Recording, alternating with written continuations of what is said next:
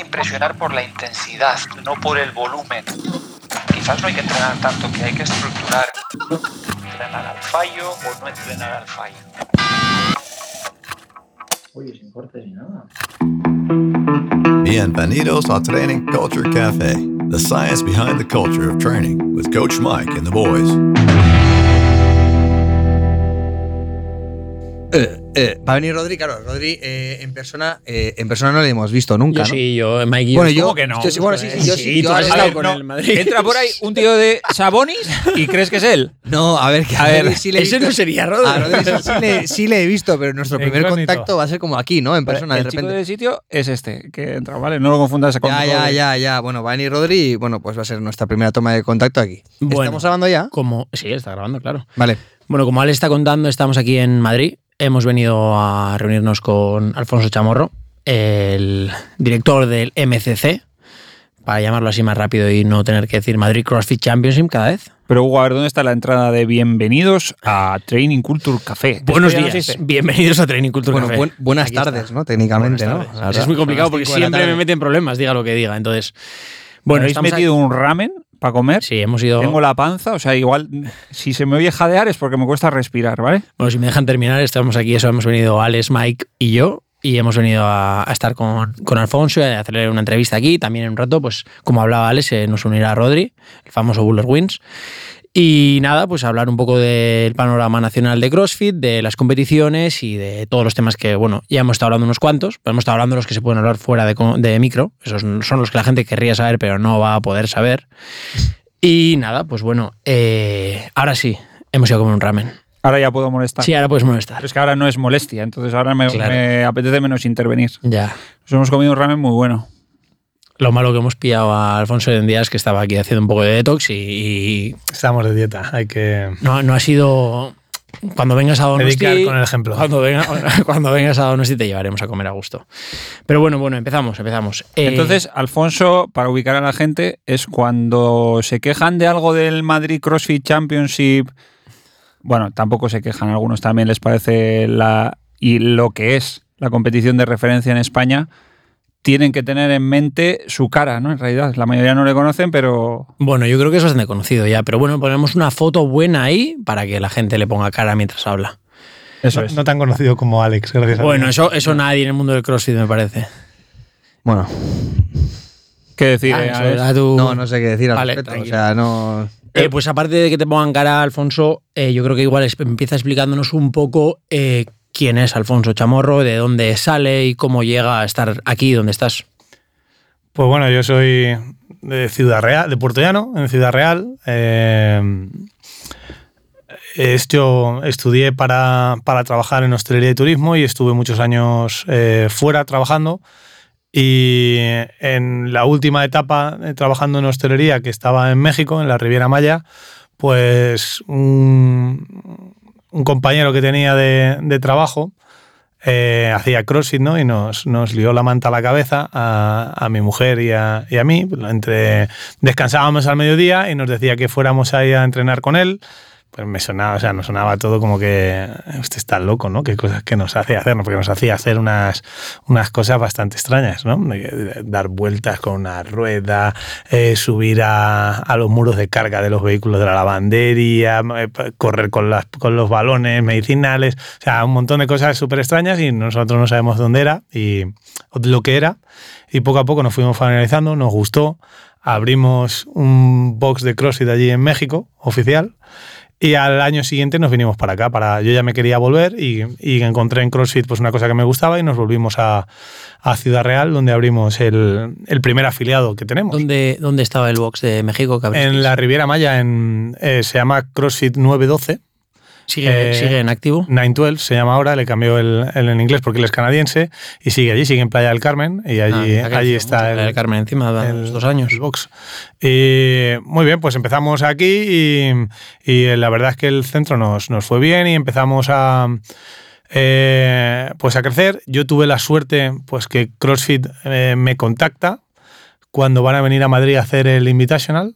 Eh, y me dicen que si, que si les quiero ayudar a, pues a ser su persona aquí en, en Madrid, pues para ayudarles a, pues con las gestiones que tenían que hacer, ¿no? Con el papeleo, con traducciones, con pues pequeñas cositas. Eh, y bueno, pues evidentemente yo les dije que sí. Me pasé con ellos, bueno, ayudándoles en algunas cositas previas al evento y luego pues la semana esa del Invitational pues me, eh, nos invitan, bueno, me dicen que, ve- que, que me venga a estar con ellos y estoy pues viendo cómo se organiza todo, me gustó muchísimo y como yo en mi, eh, pues, en mi carrera en la hostelería había trabajado en muchos eventos y demás, pues digo, pues vamos a empezar a hacer un evento. Y así en el 2016 empezamos a hacer un evento pequeñito en primero en mi box, al siguiente año en mi box con el de Puerto Llano, que es el segundo afiliado que abrimos. Al tercer año invitamos a todos los de Castilla-La Mancha y luego ya hicimos una competición en, en Ciudad Real para toda España y en Ciudad Real hicimos tres ediciones cada vez que fuimos creciendo, pasando por Compex, pasando por un montón de, de, de competiciones. Entre medias, pues me siguió eh, CrossFit teniendo en cuenta para trabajar con ellos en regionales.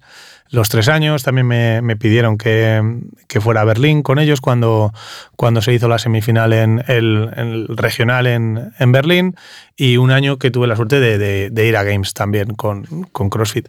Y pues bueno, pues hemos ido cogiendo pues vivencias y experiencia y conociendo a gente hasta que hemos llegado pues a, a Madrid, ¿no? Y, y, pues ahí pues creo que ha sido eh, un poquito la, la guinda del, del pastel. He tenido la suerte de conocer a gente muy, muy buena, que es la que forma el equipo de Madrid Championship, que entre, que entre todos pues eh, hacemos posible que, que la competición salga adelante, ¿no? Que no es fácil.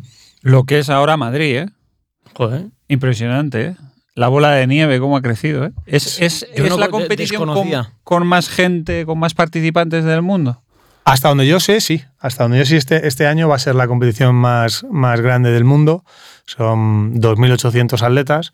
Y, y es, pues bueno, lo que siempre hemos intentado eh, buscar, que es un, una fiesta del- de nuestro deporte, ¿no? El, el que la gente vaya, viva una experiencia de una competición cercana a una competición de élite, o lo que élite me refiero a pues los games o unas semifinales, ¿no? Que vivan esa experiencia de cómo se maneja el atleta y demás, y que aparte de eso pues puedan pasar un buen rato en, viendo a, a los atletas élite de verdad, puedan pasar un buen rato en el Vendor Village, puedan pasar un buen rato haciendo seminarios, eh, viendo a gente que es eh, muy difícil traer o que vengan a España, ¿no? que tengamos la oportunidad de verla y que, eh, y que disfruten de ese fin de semana.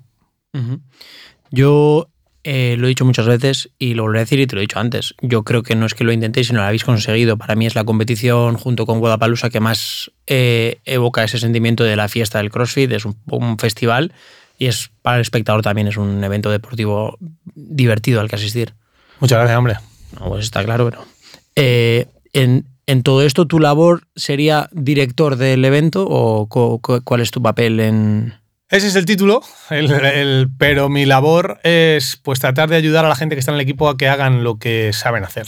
¿no? Mi- eh, yo tengo la suerte de contar con un equipo muy bueno, de gente muy buena, que tiene muchísima experiencia y, y lo único que necesitan para hacer las cosas bien es que tengan las herramientas suficientes para, para hacerlas. ¿no? Es gente que, pues, que está trabajando, si no todo el año, ocho meses al año en el, en el evento, gente que, pues unos vienen de México, que tenemos eh, eh, pues una parte, eh, no, bueno, sí es importante, pero que no es a lo mejor tres o cuatro personas de México, tenemos un par de personas que viven en Estados Unidos eh, y luego el resto es de, es de aquí, de España, y entre todos, pues bueno, cada uno con su granito de arena, pero entre todos pues sacan o sacamos adelante el, el evento.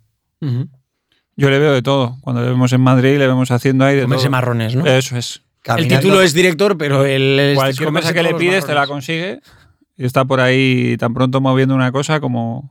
Sí, todo, si le veis ahí en Madrid, vas- le vais a ver que para arriba, para abajo, toda la competición. O sea, hacemos más pasos al día que, que, vamos, lo que recomienda la OMS, mínimo. en el primer día es la verdad que te lo haces.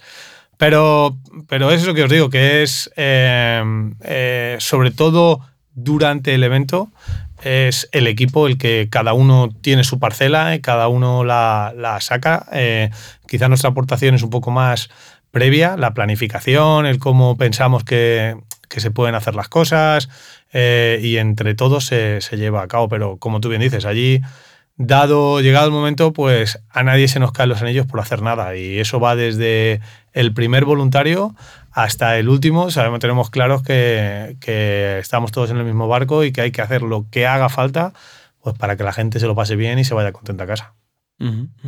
Ya por curiosidad, la Compex que has dicho que organizasteis, esa es en Madrid, esa es en la que estuvimos nosotros compitiendo. La Compex, eh, yo he competido en dos Compex. Ya, pero una, una fue en Barcelona que competiste Sí. tú. Hubo tres Y ediciones, la de Madrid competimos Mike Los y yo tres. competimos. Y yo Yo- también, sí. en, pero esa fue la primera Una que de se equipos. hizo. Una que se hizo en. eh, esa fue la primera que se hizo. Luego, perdón, se hicieron cuatro ediciones de la Compex. Una en Madrid, otra en Barcelona, otra en Valencia, en el. En, eh, ¿Cómo se llama? Marinador. Ah, Y la última se hizo en Ciudad Real. Ah, vale, vale, nosotros Vale, hicimos la la de Madrid. hicimos sí. la de Madrid y yo hice fue la la de Madrid y primera. Barcelona, hice las dos. ah, Sí, pues sí. en Barcelona estuve yo de juez, en Barcelona, sí, mira.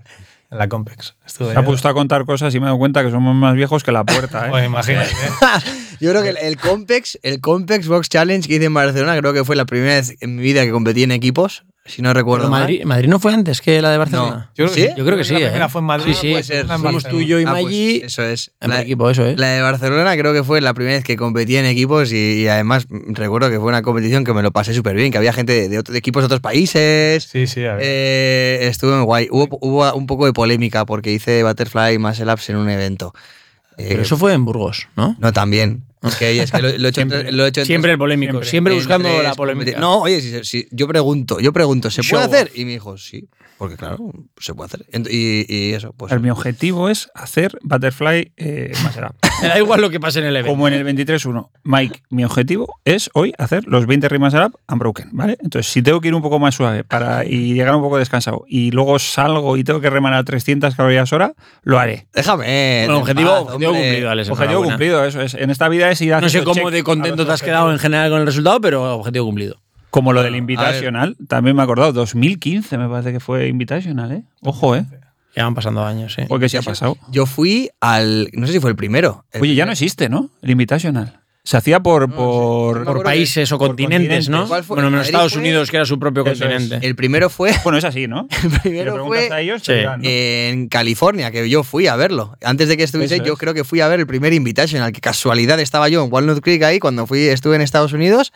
Hace, joder, hace ya nueve años, así ¿Quién pudo ser el equipo estadounidense? ¿Froning, Dan Eran, Bailey? eran Margot Calipa. Álvarez? Aquí, en Froning. España, Ah. era Ma- eh, Margot Álvarez, eh, China Chao, Fronin y Bailey. Fue muy, Terrible. fue muy guay en Estados. Unidos cuando fui a ver el Invitational por primera vez. Claro, yo nunca había visto a Fronin y a Calipa en persona. A Calipa, en aquel entonces. Y había un evento que me acuerdo que había. Y, y Gudmondsen todo ahí por, ahí por aquel entonces. Y era el, el, el europeo, europeo era Gudmondsen, Hockberg y Hockberg, joder. Vale, Lucas. Hockberg. Ha pasado ¿eh? Bueno, han pasado sí. años, bueno. Annie y no me acuerdo y no, no me acuerdo qué otra chica más. Bueno, total que eh, había un evento de remo y, y fue muy gracioso porque a Fronin y A lo mejor. todos los, todos, los de- todos los del equipo se estaban riendo porque Calipa estaba remando con su técnica que tiene, terrible, pero pegaba unos arreos que le tenían que sujetar el remo, todo el equipo le estaba sujetando el remo porque iba, estaba, estaba moviéndose. Se fue muy gracioso. Me lo pasé muy bien. Bueno, oye, y volviendo a lo que te estábamos preguntando, eso sería, ese es tu papel dentro de lo que es el, el Madrid. Y el Loud and Life, ¿qué, ¿qué papel tienes, qué desempeñas y cómo has llegado allí? Bueno, pues eh, Loud Live me contacta a mí a través de CrossFit. Cuando estaban, cuando CrossFit decide hacer las competiciones sancionadas y empieza a, como a, delegar esas organizaciones en, en eventos privados, cuando eh, sale al, encima de la mesa, se pone España, eh, CrossFit por la relación que yo tenía previa a ellos, eh, con ellos, de trabajar en competiciones y porque sabían que yo organizaba ya en España una competición, le pide a, a Loud and Live que, eh, pues que lo hagan y que lo hagan conmigo en España. ¿vale? CrossFit, una cosa que siempre ha intentado hacer es tratar de arraigar un poquito con, con las comunidades locales. ¿no? Y, Y así fue, eh, a través de, eh, de Matt O'Keefe, que ya no está en, en Loud and Life, pero que en aquel momento era el presidente de, de Loud and Life Sports,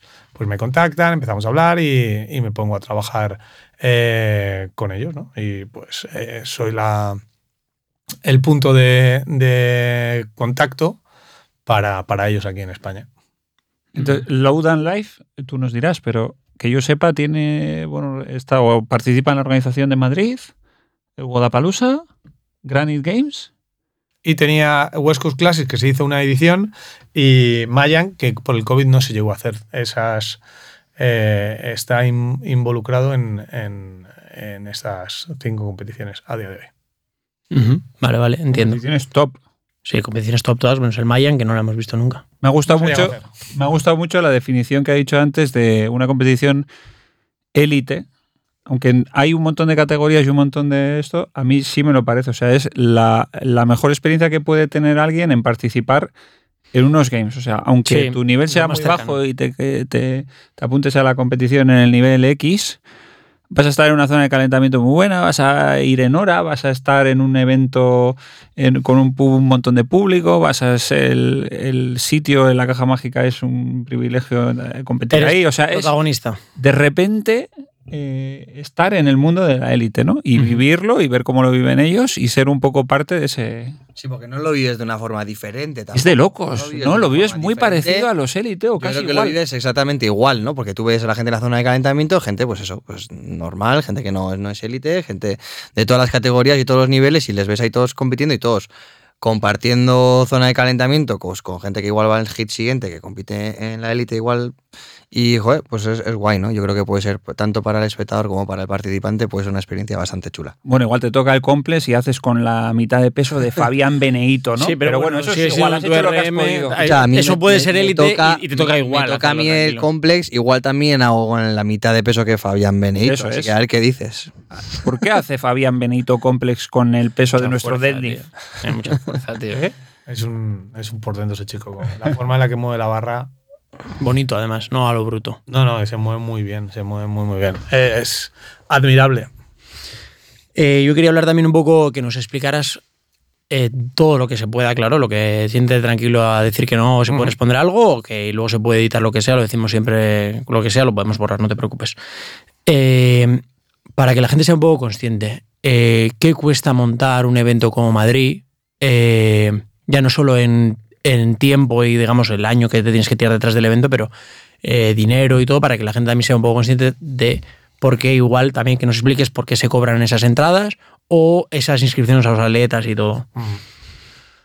Pues cuesta eh, mucho dinero, mucho trabajo y mucho esfuerzo de mucha gente que si se le tuviera que pagar eh, a lo que se paga un trabajo normal de cualquier persona las horas que le ponen, seguramente sería inviable hacer un- una competición. A día de hoy, bueno, pues CrossFit eh, es un deporte en auge que mueve, que mueve gente, pero no, no genera eh, lo suficiente pues para, para llegar a hacer las cosas que nos gustarían, ¿no? A todo el mundo le gustaría tener una retransmisión en vivo, a todo el mundo le gustaría eh, pues que cuando, y a nosotros los primeros, cuando llega el atleta le pudiéramos dar mil regalos, pero lamentablemente todavía CrossFit no, no mueve eso para, para hacerlo a, nivel de masas, ¿no? El, eh, un evento como Madrid, pues puede tener cerca del millón de euros de, presupuesto. Eh, eh, el, el beneficio, como os comentaba eh, este año, el beneficio de este año han sido 300 euros, después de pagar a todo el mundo, pagar... eh, pues Pagar todo. rápido los premios sobre todo también. Eso creo que es eh, principal, ¿no? Algo para que. Para, eh, yo estaba en una empresa, ¿no? Que éramos una empresa pequeñita de hoteles en la Riviera Maya, pero teníamos fama de ser muy buenos pagadores. Entonces todo el mundo nos quería vender a nosotros antes que a los demás. Y el mejor género te lo vendían porque enseguida Pagaba pagaban, rápido. ¿no? Entonces creo que. Pues eh, si el premio lo tienes ahí, pues lo mejor que puedes hacer es dárselo al que lo ha ganado, ¿no? Lo antes posible. Eh, pero eh, organizar una cosa como Madrid y más en un sitio como la Caja Mágica, pues que es, tú lo has dicho, es un, es un recinto de primer, de nivel mundial, de los mejores que hay en, en el mundo. Pero el, su precio es acorde al nivel de, sus instalaciones, ¿no? Y es un sitio muy grande, tiene muchísimos focos. Cuando abres las puertas, pues necesitas pues 15 personas de seguridad, 8 de limpieza, eh, el que está encargado de mantenimiento para las luces, el de eh, los ascensores, el de empiezas a sumar, a sumar, a sumar, y es gente que está allí trabajando todas esas horas y que a lo mejor hay gente que no lo ve, pero que, pues que al final del evento, pues a lo mejor tienes que pagar 50, 60 mil euros de, de servicios extras, ¿vale? Servicios extras que son esa, esa, esa gente que está ahí. Y, y así empiezas a sumar pues la, toda la comida de los voluntarios, el vuelo de la gente que viene a trabajar, el, hospedaje que se le da al, al staff del, no a todos los voluntarios, porque es inviable, nos encantaría poder hacerlo, pero eh, es inviable, pero empiezas a sumar y a sumar y a sumar y los premios y eh, pues todo lo que son las comisiones de la venta de tickets, eh, eh, Competition Corner, el otro, lo demás allá, todo, pues Que todo a poquito suma- y, y- y todo va sumando, ¿no? No, no en balde son muchas competiciones las que por, por fallos de cálculo o porque no le han salido las cosas como ellos pensaban, pues el año pasado, el anterior, pues no han podido no han podido hacer frente a los compromisos que tenían. O sea que es, es algo que. Y cualquiera que organice una competición desde una pequeñita de, de- en su box o, o una más grande. eh, En España tenemos la suerte de tener muy buenas competiciones. Pues cuesta mucho y cualquier error pues te puede, te puede costar un dinerete. Sí, sí, por lo que comentas, visto lo visto, si haces un, cometes un pequeño error en el cálculo de las entradas que vendes y viene menos gente de la esperada, Si pues tu te, margen son 300 euros, te encuentras ahí. este año, si no hubiéramos tenido el apoyo que hemos tenido y, y, eh, pues el respaldo de la gente a las cuales estamos súper agradecidos y, sin el apoyo de la gente los eventos no van a poder crecer.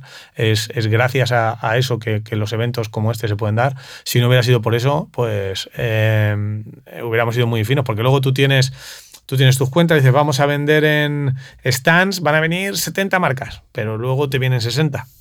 Y ahí se te ha caído.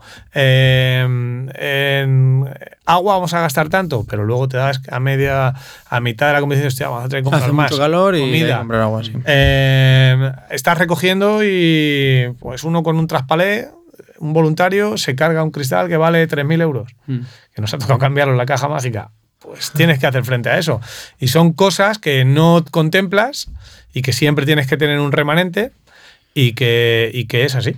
Entonces yo entiendo que tú con estos números, cuando haces el balance es cuando decidís, ya entrando en algunas cosas que generan un poco más de polémica, como suele ser el precio de las inscripciones de los atletas o los premios y en qué categorías se dan premios. Digo, porque yo he leído por ahí en redes gente que igual critica que en máster, en equipo, en RX, en escalado, ¿por qué no se dan tantos premios con el élite, tal? O sea, eso es una decisión que en cada competir la toma la dirección, entiendo. Correcto. Nosotros, por lo menos tenemos la filosofía de, eh, eh, de que la gente que viene en comunidad, que es lo que nosotros le llamamos las categorías de comunidad, vienen para divertirse y para vivir la experiencia. Evidentemente, pues esos que son la mayoría, eh, entre la mayoría van a sufragar el, el coste que tiene, que tiene organizar ese evento.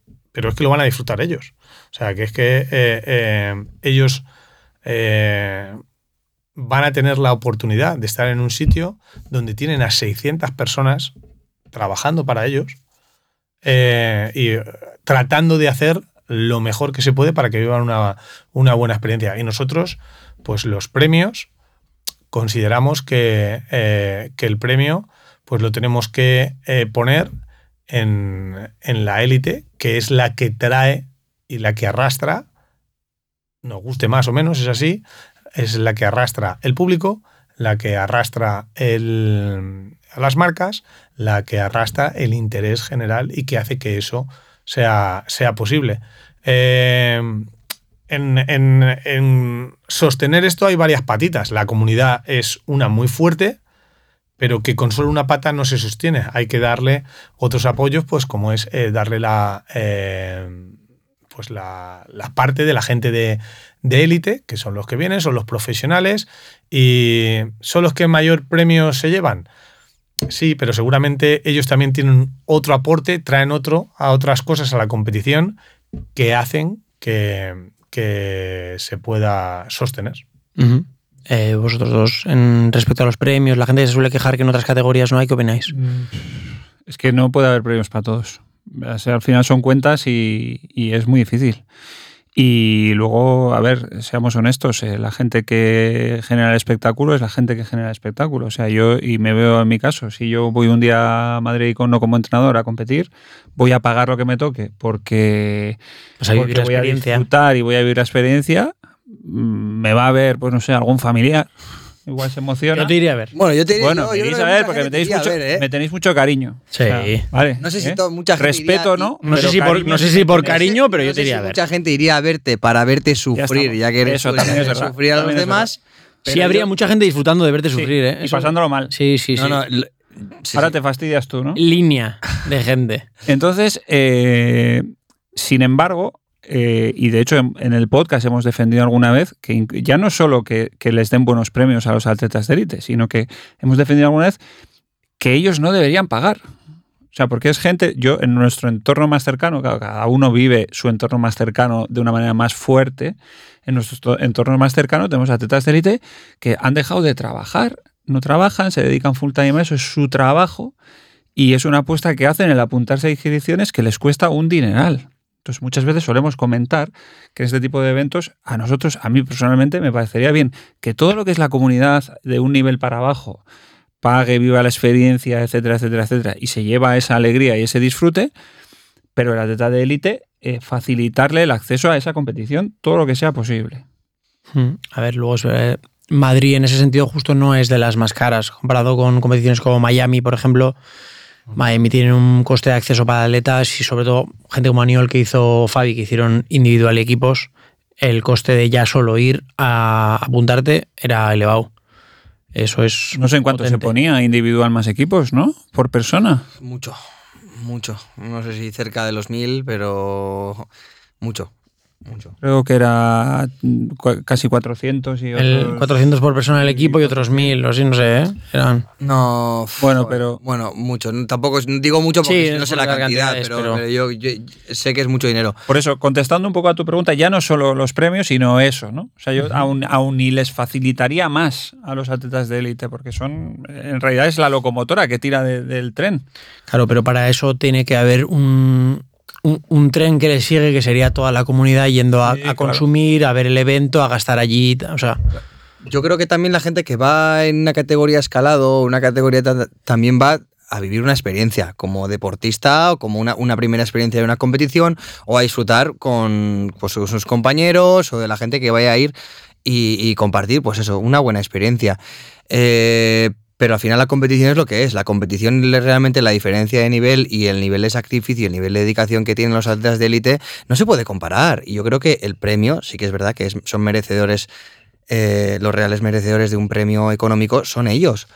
Otro de los puntos, bueno, otro de los puntos que nosotros tenemos en cuenta a la hora de- de tomar la decisión de no dar premios a la comunidad es para evitar el scaling down. exacto. Es lo que, está, es lo que iba a comentar. sí. Eh, eh, Eso es también. yo prefiero llevarme 2.000 euros eh, estando en una, una categoría menor que, me- que, que quedar séptimo en mi categoría, ¿no? Entonces, pues así también lo evitas un poco y, y sabes que la gente, como va a ir a disfrutar y por el disfrute, y, y- y- y trataremos de, de, pues, de conseguir darles algo más que sea, pues, que se lo puedan llevar, pero a modo de experiencia, que no sea eh, el, el dinero en metálico, porque... eh. No, porque tiene. pasa eso, al final es otro punto que también se me ha olvidado decir, Pero que, es, que es verdad, que es lo que tú dices. Pero que si tú, por ejemplo, eh, Madrid, por ejemplo, vale 400 euros el equipo, eh, vas, a, vas a estar allí tres días, tienes a la gente cuatro días trabajando para ti. Si tú comparas eso con irte a la nieve cuatro días, ¿cuánto te cuesta el forfait de un día? Sí, los precios de la No, nieve son- fuera del tema. en- El precio, pues, nieve. 50 euros por día. 50 o más igual. O 45 euros por día. Depende de dónde vayas. Eh, si te vas a, hacer cualquier. Te apuntas una carrera de un día y una carrera de un día. Las de obstáculos ahora mismo están... O una, una 70 carrera. euros cuesta un día. ¿Cuánto te, cuesta, una. ¿Cuánto te cuesta hacer Hyrox? O 70. sea, que, que, que sí, es que no es que Hyrox sea caro, no es que esquiar sea caro, es que el, el tener todo, el montar todo lo que se tiene que montar para brindarle esa experiencia a la gente es que cuesta mucho dinero. Mm. Eh, y, y es que es así. Entonces, eh, es eh, para nosotros pues muy laborioso. Tenemos que tener muchas cosas que, que a lo mejor la gente no ve que ahí hay dinero metido, pero cuesta, cuesta mucho. No, está bien que lo aclares, es que está, es así. Sí, de todas formas, me- eh, o sea, me gusta mucho que haya salido este tema, porque ahora ya se ve menos, ¿no? Pero ¿os acordáis antes, cuando solo había la categoría élite, vamos a decir, o los RX y los escalados, y había una rata, una sucia Siempre. rata, que era muy bueno y se apuntaba a escalados y arrasaba en escalados? ¿Esto cómo es posible? O sea, A ver, aquello ahora- era... ahora- ahora no pasa tanto Oye, esto, ¿eh? Por cierto, bueno, otro paréntesis que hago eh, rápidamente. ¿Cómo ha evolucionado el deporte? Que antes muscle ups y snatch con 60 solo había en la final, ¿eh? O sea, veías muscle ups o snatch con 60 y hostia, esto son buenos, ¿eh? Bueno, y eso, cerrando paréntesis. Ya eh, te lo ponen en el primer World ahora Open, no, ¿no? ahora te 20. lo ponen el primer World del Open y venga. Pero no, no, es que Qué bueno era aquello, ¿eh? de los Sí. esca- eh, falsos escalados. Falsos es que el tema del falso escalado hay un problema ahora, porque claro, es que hoy en día a veces debe ser Ah, Pero ya, ahora- ya no hay tanto, ¿eh? Ah, no, ahora se ve un poco más eh, ¿Sabes eh, lo lo- siguiente, que es el, La- el, el mega fuerte que lleva la poquito en en la CrossFit. halterofilia, que es más fácil. Que tiene poco fitness, pero que tiene mega fuerza. Que de repente Es en el complex hace casi como los. Sí, pero el problema ahí es que Eh, es gente que igual no tiene la habilidad y no es, domina eh, X pero- movimientos y dices que es no puedo ir a ese maldad. No es como la Es que- sucia rata esa. Puede ser una persona que lleva poco tiempo haciendo CrossFit y que sea muy fuerte y toca un RM de clean y Sí. oye, yo es que iba a gimnasio, tío, y, Y luego es que hago empezaba a hacer 150 en la gente que empezó de más joven en CrossFit, que ya tiene una fuerza. Por eso hay mucho, mucho polémica con o polémica, hay mucho, da mucho de qué hablar. Y oye, joder, que hay gente en escalado que está haciendo más que yo en Snatch. Yo también quería preguntarte, Alfonso, acerca de en la competición, si potenciáis o queréis potenciar más la categoría de equipos o la de individual, ¿tenéis idea? ¿Os, os lo valoráis de la misma manera? Pues nosotros estamos muy, muy centrados en, en, eh, en la categoría de equipos eh, por varias razones. Primero Eh, porque... Disculpa, voy a quedar un poco así. Habla un poco más cerca del micrófono Perdón. porque digo, nos ha dicho. Estamos, para que nos vais por primera vez en un estudio de grabación. Y bueno, se me pega. eh, aquí los. Yo a partir de ahora, Hugo, o sea, ¿qué me quieres meter en casa de Alex con un teléfono No, no, ya no, de claro, un- esto hay que. Yo hay es que que estoy construir, acostumbrado a esto. hay que construir un estudio de grabación. Alex ha dicho que está acostumbrado Sí, al tema micrófono, vosotros no, chicos. Bueno, eh, Que en de- siempre haciéndonos de menos. Venga, cierra de- paréntesis. dejar que, que siga explicándonos. Eh, No, simplemente que nosotros estamos eh, simplemente por el volumen. eh, además, estamos muy, muy eh, orientados en el tema de equipos. Creo que la gente cuando compite en equipos, pues, aunque es muy exigente y, y, pues requiere mucho sacrificio también, pero lo vive de una forma diferente. Creo que se une mucho, que, que las alegrías son más alegrías en equipos, que las tristezas son un poquito menos tristezas, ¿no? La, eh, el camino une mucho a la gente y creo que eso es precisamente lo más importante para CrossFit comunidad, ¿no? Que es eh, eh, lo que estamos hablando.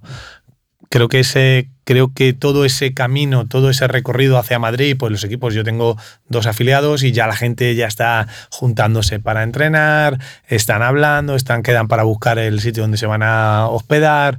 Pues todo eso creo que une mucho. Y luego, pues el tener un mayor eh, número de personas in situ, pues creo que ayuda mucho. O sea, la- la- gracias a Dios, la, capacidad de manejar gente que tiene la caja mágica, pues te permite el, poder tener un número grande de, personas, ¿no? Yo creo que por lo general la experiencia además de equipos es mejor, ¿no? O sea, te, te liberas un poquito de exigen- esa exigencia El marrón Y- lo distribuyes sí. entre todos un poco, ¿no? y el disfrute, pues es ya más disfrute. Claro, o sea, al final que duro, eh, duro son todos los eventos. O sea, no hay ningún evento en que digas, Buah, no he sufrido. Siempre sufres, aunque sea en equipo, y sobre todo, sobre todo si todo el equipo está al mismo nivel, por así decirlo. Eh, todo es duro, pero es verdad que cuando tienes que hacer una especie de WOD, que es una peste, pues dices, joder, pues lo haces mucho más a gusto. Eh, eh, con- Repartiendo la peste entre la cuatro. peste entre cuatro, la claro. verdad, abriendo paréntesis, la verdad, gracias, Mike. Porque tenía la pescocera. Estamos aquí muy a gusto, pero está la Ardiendo. estufita Qué puesta. Bueno, y por fin, Hugo, no sé, mientras me levantaba por la estufa, he descubierto que eh, la verdadera razón de por qué Alex ahora es- participa en equipos, ¿no? A ver, Marrones fuera, no sé qué, ha Bueno, salido su verdadero No pensamiento. sé, yo creo que se ha comido más Está- marrones. ¿eh? es verdad. yo- Estás es descubriendo verdad- un montón de cosas Sí, en esta sí, tarde, A ¿eh? ver, es verdad que. En realidad todo esto era un plan para sacarle cosas. Competir en equipos tiene otro tipo de marrones también, ¿eh? Joder, pero ¿queréis dejar tranquilo a Pablo un rato? Ay, perdón. Le pones luego el pi. Le ponemos un pitido, tranquilo. Vale, no, gracias. no, no.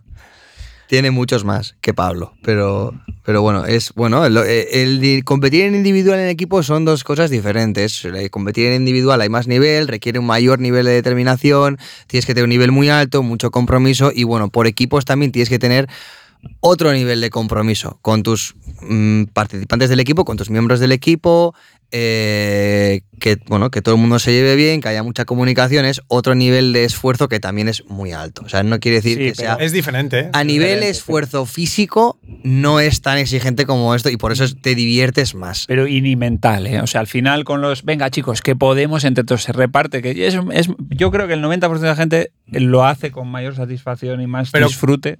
Yo- o sea, Alex es el que mejor puede hablar de todo porque es el, el que ha sido atleta y es atleta de élite y lo ha sido individual y lo ha sido en equipos. Bueno, Pero el- según yo cuenta... por, por marcar, hay otra persona aquí con más regionales a sus espaldas que Alex, es que es. Mike. Qué bien que lo recuerdes de vez en cuando. De nada, yo siempre, siempre cubriendo de las Bueno, espaldas. Luego, por suerte, desaparecieron los regionales. Lo llevas, eso lo llevas diciendo varios años, pero ya está. Ya no hay regionales, bro. Ya, ya, ya. Bueno, vuelven ahora, ¿no? ¿Cuántos regionales has sido tú? No sé, ya ni los cuento. De, eh, cada día, el atleta Master Online, que se ha clasificado. Es. bueno, Sí, bueno. Eh, son- pero haya estado, haya estado, año ¿eh? Todos los año. años, año tras Eh, año, ¿eh? Aquí, Con sus dos boxes recién salido, recién salido del hospital, tal. el primer Open, 14 Ring Up, más que muchos, y ahí está clasificado ya eh, de momento en puestos de. La de- verdad que fue bastante, fue bastante bueno verte hacer el, el Sí. Porque además es, es un cabrón, porque empieza el WOD sin avisar a nadie, como hace siempre. Y se pone el timer y venga, ala. Qué se- bueno invitar al World quejándose. ¡Es muy duro esto! ¡Es muy duro! ¿Estáis locos? Bueno, que no, que te hemos interrumpido. Sí. No, eh, no me acuerdo lo que estaba diciendo. Ah, bueno, que sí, que, que lo comentaba antes Alex, ¿no? Que el, todo lo que lleva el, el, el tener que planificarte y amoldarte a las necesidades del equipo, creo que también es una exigencia diferente eh, y que va implícita en el, en el entrenar en equipo. Sobre todo si, sobre todo al nivel en el que quiera competir en el equipo. Por ejemplo, para Miami, para Guadalajara, en este caso, nuestro trabajo en equipo no fue simplemente entrenábamos juntos y ya no había un nivel de compromiso muy, muy alto, pero ya si quieres hacer un equipo para Games, ya la cosa cambia. Ahora que has nombrado Guadapalooza, quiero ah, romper una lanza a favor de, de Guadapalooza y, lo que comentábamos antes, que Guadapalooza es caro, eh, eh, para, sobre todo para los que venimos de aquí, ¿no? Eh, si viéramos o si vierais lo que, lo que cuesta alquilar Bayfront Park, todo el despliegue que hay por detrás de máquinas, de demás, la inversión que hace Loud Alive en, en todo eso, pues justifica eh, los precios que, que tiene, porque es que si no, tampoco sería, sería viable. Es dinero, pero que es igual, estás en la mitad de Miami, al lado de la playa. Hemos hablado de eso Sí, en alguna y ocasión. Casi nos peleamos una vez. Sí, no, a punto de pegarnos. De pegarnos discutiendo No, yo- sobre si Bayfront, Bayfront Park Se lo- había que alquilarlo o se lo lo dejaba cedido. gratis el ayuntamiento. No, no, Gratis no se murió. En Estados Unidos falleció, ¿no? Hace Gratis. 20 años. Sí, sí, gratis. Y sobre no todo, No, yo, estoy de acuerdo con lo, que, con lo que dices de Guadalajara y, y yo defiendo que es un festival y a nivel competición es Hollywood. Es ir a, a un espectáculo Yo por eso a nivel de competición y a nivel de espectador. Mi única crítica que sigo teniendo hasta que lo solucionen es que si te van a cobrar esos precios como espectador también, tienen que solucionar el problema de poder ver el evento. Porque ahí el, el sábado y el domingo no puedes entrar ya a ciertos eh, venues. Entonces dices como, joder, pues yo pago la entrada, digamos, para verlo igual que todos. Es verdad que yo ah, andas, entras saliendo, entrando, pero eso es algo que no sé cuál será la solución, porque claro, si empiezas a hacer más gradas, te come mucho del espacio. No sé. Coliseo aquí. No, no, no sé cuál es la solución, pero. O, Pues están en eso, es, es difícil solución, es- están trabajando en eso y seguro que van a encontrar la, la solución, pero no es fácil la solución porque eh, el espacio es el que hay eh, y más gradas por las palmeras que hay y demás, la disposición pues es difícil, eh, pero sí que está esa situación que tú comentas, ¿no? Y que son conscientes eh, y lo arreglarán, lo arreglarán seguro. ¿Sabes algo de cómo ha sido la, la evaluación de individuales y luego equipos que ha sido este año? La eh, apuesta nueva de formato. Poder hacer dos días individual y Pues yo creo que a la gente le ha gustado mucho y al espectador eh, también. Yo creo que ha sido eh, algo llamativo y que ha dado la posibilidad de ver pues gente que normalmente de mucho nivel, que gente que normalmente no compite en equipos, eh, pues agrupándose para, para vivir la experiencia y creo que ha sido muy buena y que a la gente sobre todo les, les ha gustado mucho. A mí también me ha gustado. Yo lo he visto desde casa y me ha gustado. Y igual no ha ocurrido en todos los atletas, porque son de diferente nivel dentro de la superélite, pero los atletas que han destacado en individual luego han participado en equipos y les he visto bien. Al final no fueron tantos ¿eh? los que repetían. De hecho, le he visto a Krenikov un poco enfadado con los de su equipo porque iban lentos. Aquella que era de las kettlebell con las dumbbell y todo eso, que él cogió las kettlebell, dirías, soy ruso, coge kettlebell. Y que La era estoy cogiendo difícil. yo, cógelas tú. No, sabía, no sé si los rusos hablan así. Ya está. O sea, no sé si es un ruso de película A española. ver, yo- a mí me gusta dramatizar las cosas. Ruso coge y- kettlebell.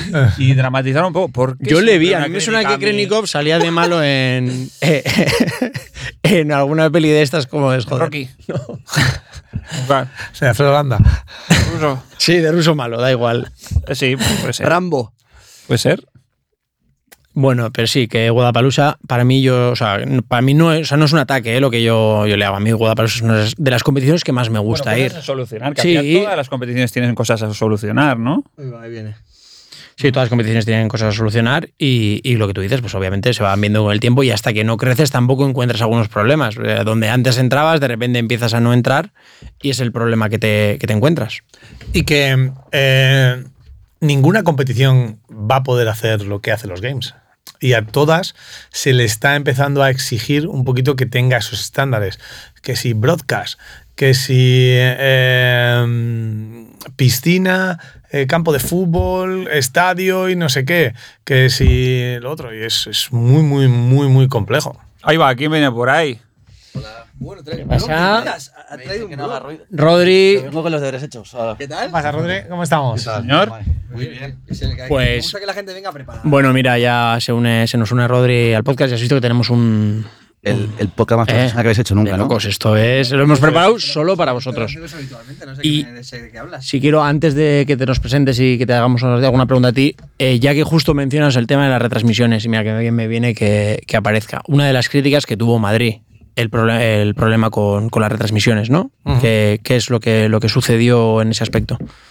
Creo que ya lo, lo he, eh, comentado en alguna, en alguna ocasión. No teníamos la capacidad, la capacidad de hacer algo bien.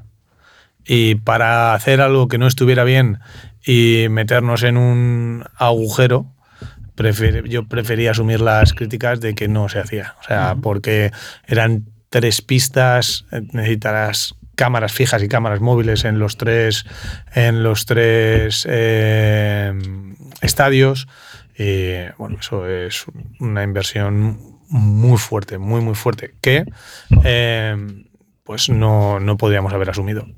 Eh, y quizá eso, en cierta forma, pues eh, sin buscarlo, nos benefició un poco porque gente de Madrid que, estaba allí, a pues, verlo. digo, mira, no lo puedo ver, a lo mejor me acerco a verlo un día, que me cuesta 10 euros o algo así, costaba el último día. Sí, el 15 pase del domingo.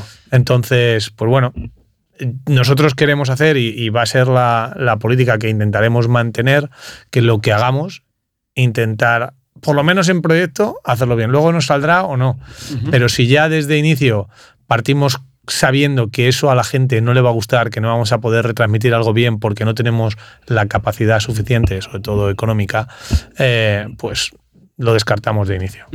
Vale. Y, y respecto a eso, y sin querer meter mucho el dedo en la llaga, eh, bueno, a Rodri avisarle lo mismo, que cualquier cosa que lo que no estés eh, a gusto luego lo podemos borrar o te ponemos un modulador de voz para que la gente no sepa No que eres creo, tú y, y ya está. O la presentación, ¿no? Por favor, En vez de. Rodri decimos, le pones otro. Ah, luego en la foto le ponemos Anónimo. pixelado. Por favor, Pero bueno, Yo os digo una cosa, he dicho un montón de cosas alguna vez aquí fuera de tal y aquí nadie ha cortado nada. Sí, sí, se se lo Es ya- todo si no nada. Mira, a, a Mike le tuve que meter una vez un, un bucle de un minuto en el que aproveché yo para hablar y saludar de un rampage que se metió de ira. Pero bueno, Sí, a la pregunta de dónde yo iba. Yo tengo recuerdo que tú, Rodri, intentaste hacer un streaming, ¿no? En Sí. Madrid. pero no se permitió. Puede ser. Algo. No sé. Yo, yo por siempre cuando voy a retransmitir escribo al Instagram en este caso digo oye eh, una retransmisión puedo hacer retransmisión me dijeron no está permitido tal no sé si es por política de que hay que decir que no no sé si es porque de verdad no se podía o no sé si es porque me dijeron que no pero si lo hacía luego nadie me iba a decir nada porque todo el mundo iba a estar con el móvil y no va alguien controlando oye no hagas un Instagram live oye no hagas un Instagram live a lo mejor yo lo iba a hacer con mi trípode iba a hacerlo un poquito mejor pero me dijeron no no se puede hacer no está permitido y dije pues ya está pues no se puede y luego y lo compartí y dije joder qué rabia no hay uno oficial lo voy a hacer yo pues no, no, no lo puedo hacer Eh, pues seguramente el equipo de media, eh, la dirección del equipo de media, te, pues te, diría que no, precisamente eh, porque si queríamos que salieran imágenes, las queríamos que salieran de buena calidad. Porque para hacer algo que iba a generar seguramente más críticas que, que halagos, pues preferíamos que no, eh, que no se hiciera. Eh, desconozco eh, cuáles son las razones exactas que te dijeron o quién te contestó. Supongo que sería el departamento de media, que son la gente que lleva pues todo el tema de comunicación, Instagram y demás. Pero, como te digo, vamos a tratar de lo que hagamos, eh, hacerlo, hacerlo bien. Y no es porque no queramos que, que nadie eh, pues tenga su móvil y grabe, porque no se puede evitar, pero eh, si, es la imagen que se va a ver, pues nos gustaría que fuera de la mayor calidad posible. Eso es algo que pregunté, que a mí me sorprendió, que una vez pregunté, ¿preferéis que haya una retransmisión mala o que no haya? Y la gente prefería que no hubiese. Me sorprendí porque yo pensaba que la gente iba a decir, yo prefiero ver algo mal, pero luego es verdad que cuando te- vas a la típica competición, al French, por decirlo alguna, y luego en una webcam que no se veía nada y que iba fatal, Además, eran es que- todo es que quejas, te, todo te- quejas. te invita a cero a quedarte a ver la Sí. retransmisión, porque si tú estás como Genera más crítica. Yo he escuchado, La yo he escuchado eh, no sé si es verdad o no, eh, eh, porque no le he preguntado a Daniel nunca, eh, que el French gastó más de 40.000 euros en la retransmisión de, eh, su, de su evento, el French. Y no recibió más que quejas. Son 40.000 euros que le digo así con un mecherillo. Sí, Es que. Y, y ya no solo que lo tires, sino que te genera Críticas, sí. una, cantidad de críticas que no puedes manejar porque además sabes que no está bien. Sí, que en, vez, Entonces- en vez de venir la tele con dinero para decirte, yo me voy a encargar, voy a retransmitir esto y encima te voy a dar este dinero para que me permitas esto, no. Estás pagando tú para retransmitirlo y la gente se va a cagar porque no está al estándar de lo que ver, ven en la tele. Escucha, por favor. Es que somos. eh, eh, vivimos en la era, no sé si así somos así, vivimos en esa era o qué. Eh, Libertad eh, de estás- crítica. es que estás viendo los games, estás viendo no sé qué, Todo y bien. pone. Se empieza el directo, ¿no? Y, y empieza. Y sabes cuando la pantalla ahí no se ve nada, ¿no? Es que pasó en Guadalajara. Yo estaba en casa, le daba, decía, muy bien, pues empieza a las 5, ¿no? Pues a menos 15, pues conectan, ¿no? Y empezaba la gente a comentar cosas, ¿no? Pues ya se puede comentar. ¿Qué pasa? Que no se ve nada, esto va mal. Sí, sí, todo rato. Así con acento, ¿no? sí, Con acento, ya dije. Bueno, uno era de. ¡Qué ay, basura! No, o los brasileños solo. Sí, empezaban. Uno brasileño, Hay muchísimo brasileño, Yo decía, lo Buah, esto esto". está echando, no lo entiendo bien, pero está echando peste por la boca. Y empezaban, va tarde, no sé qué, no hay derecho, porque claro, luego entraba uno y decía, a ver, que no es la hora, escucha, que no es la hora. Mira tú esto, franja horaria, que no, todavía no empieza, que empieza dentro de 15 minutos. Quiero estar tranquilo, por favor. Es impresionante. Y lo peor que tiene eso es que los que lo están haciendo es gente que no ha apoyado ese evento en ninguna forma. Ni ha ido a competir, ni ha ido a ver. Es una persona que está en su sofá de casa y ahí dice, venga, ¿qué pasa aquí, tío? Venga, que joder. Pero ¿qué nos Como el pasa? meme, ¿no? De, Sí, ah, venga. debería haber ido a Unbroken. Ah, tío, el- el- Con la cerveza. ¿Pero qué nos pasa? A ver, ¿qué nos pasa? Pues eh, una cosa... Pues no, pero así. bueno, yo lo que, lo que veo es que hay, o sea, coherencia entre lo que dices de que no retransmitisteis por este motivo y tampoco queréis que nadie retransmitiera porque si vais a dar algo que sea de calidad y que esté ap- aprobado por vuestro, vuestro control de calidad, por así decir. Y, y- Y que la idea este año, y ahora mismo en, en los números, está hacer broadcast este año y hacerlo bien. O sea, eh, lo queremos hacer bien. Vamos a ver si, si somos capaces de llegar a donde tenemos que, que llegar. Está muy bien el Eh. ejemplo que has puesto del French, también para concienciar un poco de lo que son las cosas en el tema de la lo que cuestan y tal. Claro. Que ¿Qué yo, no- yo no lo sabía.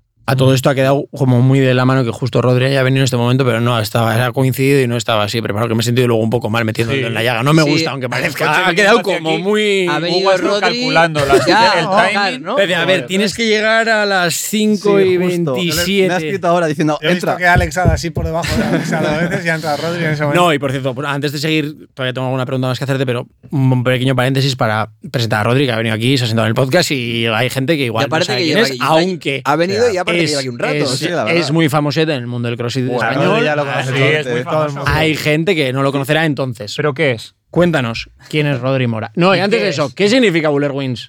Ah, ostras, es una historia. ¿Yo qué soy? Yo soy un chaval que yo hago CrossFit o me gusta el deporte, llevo.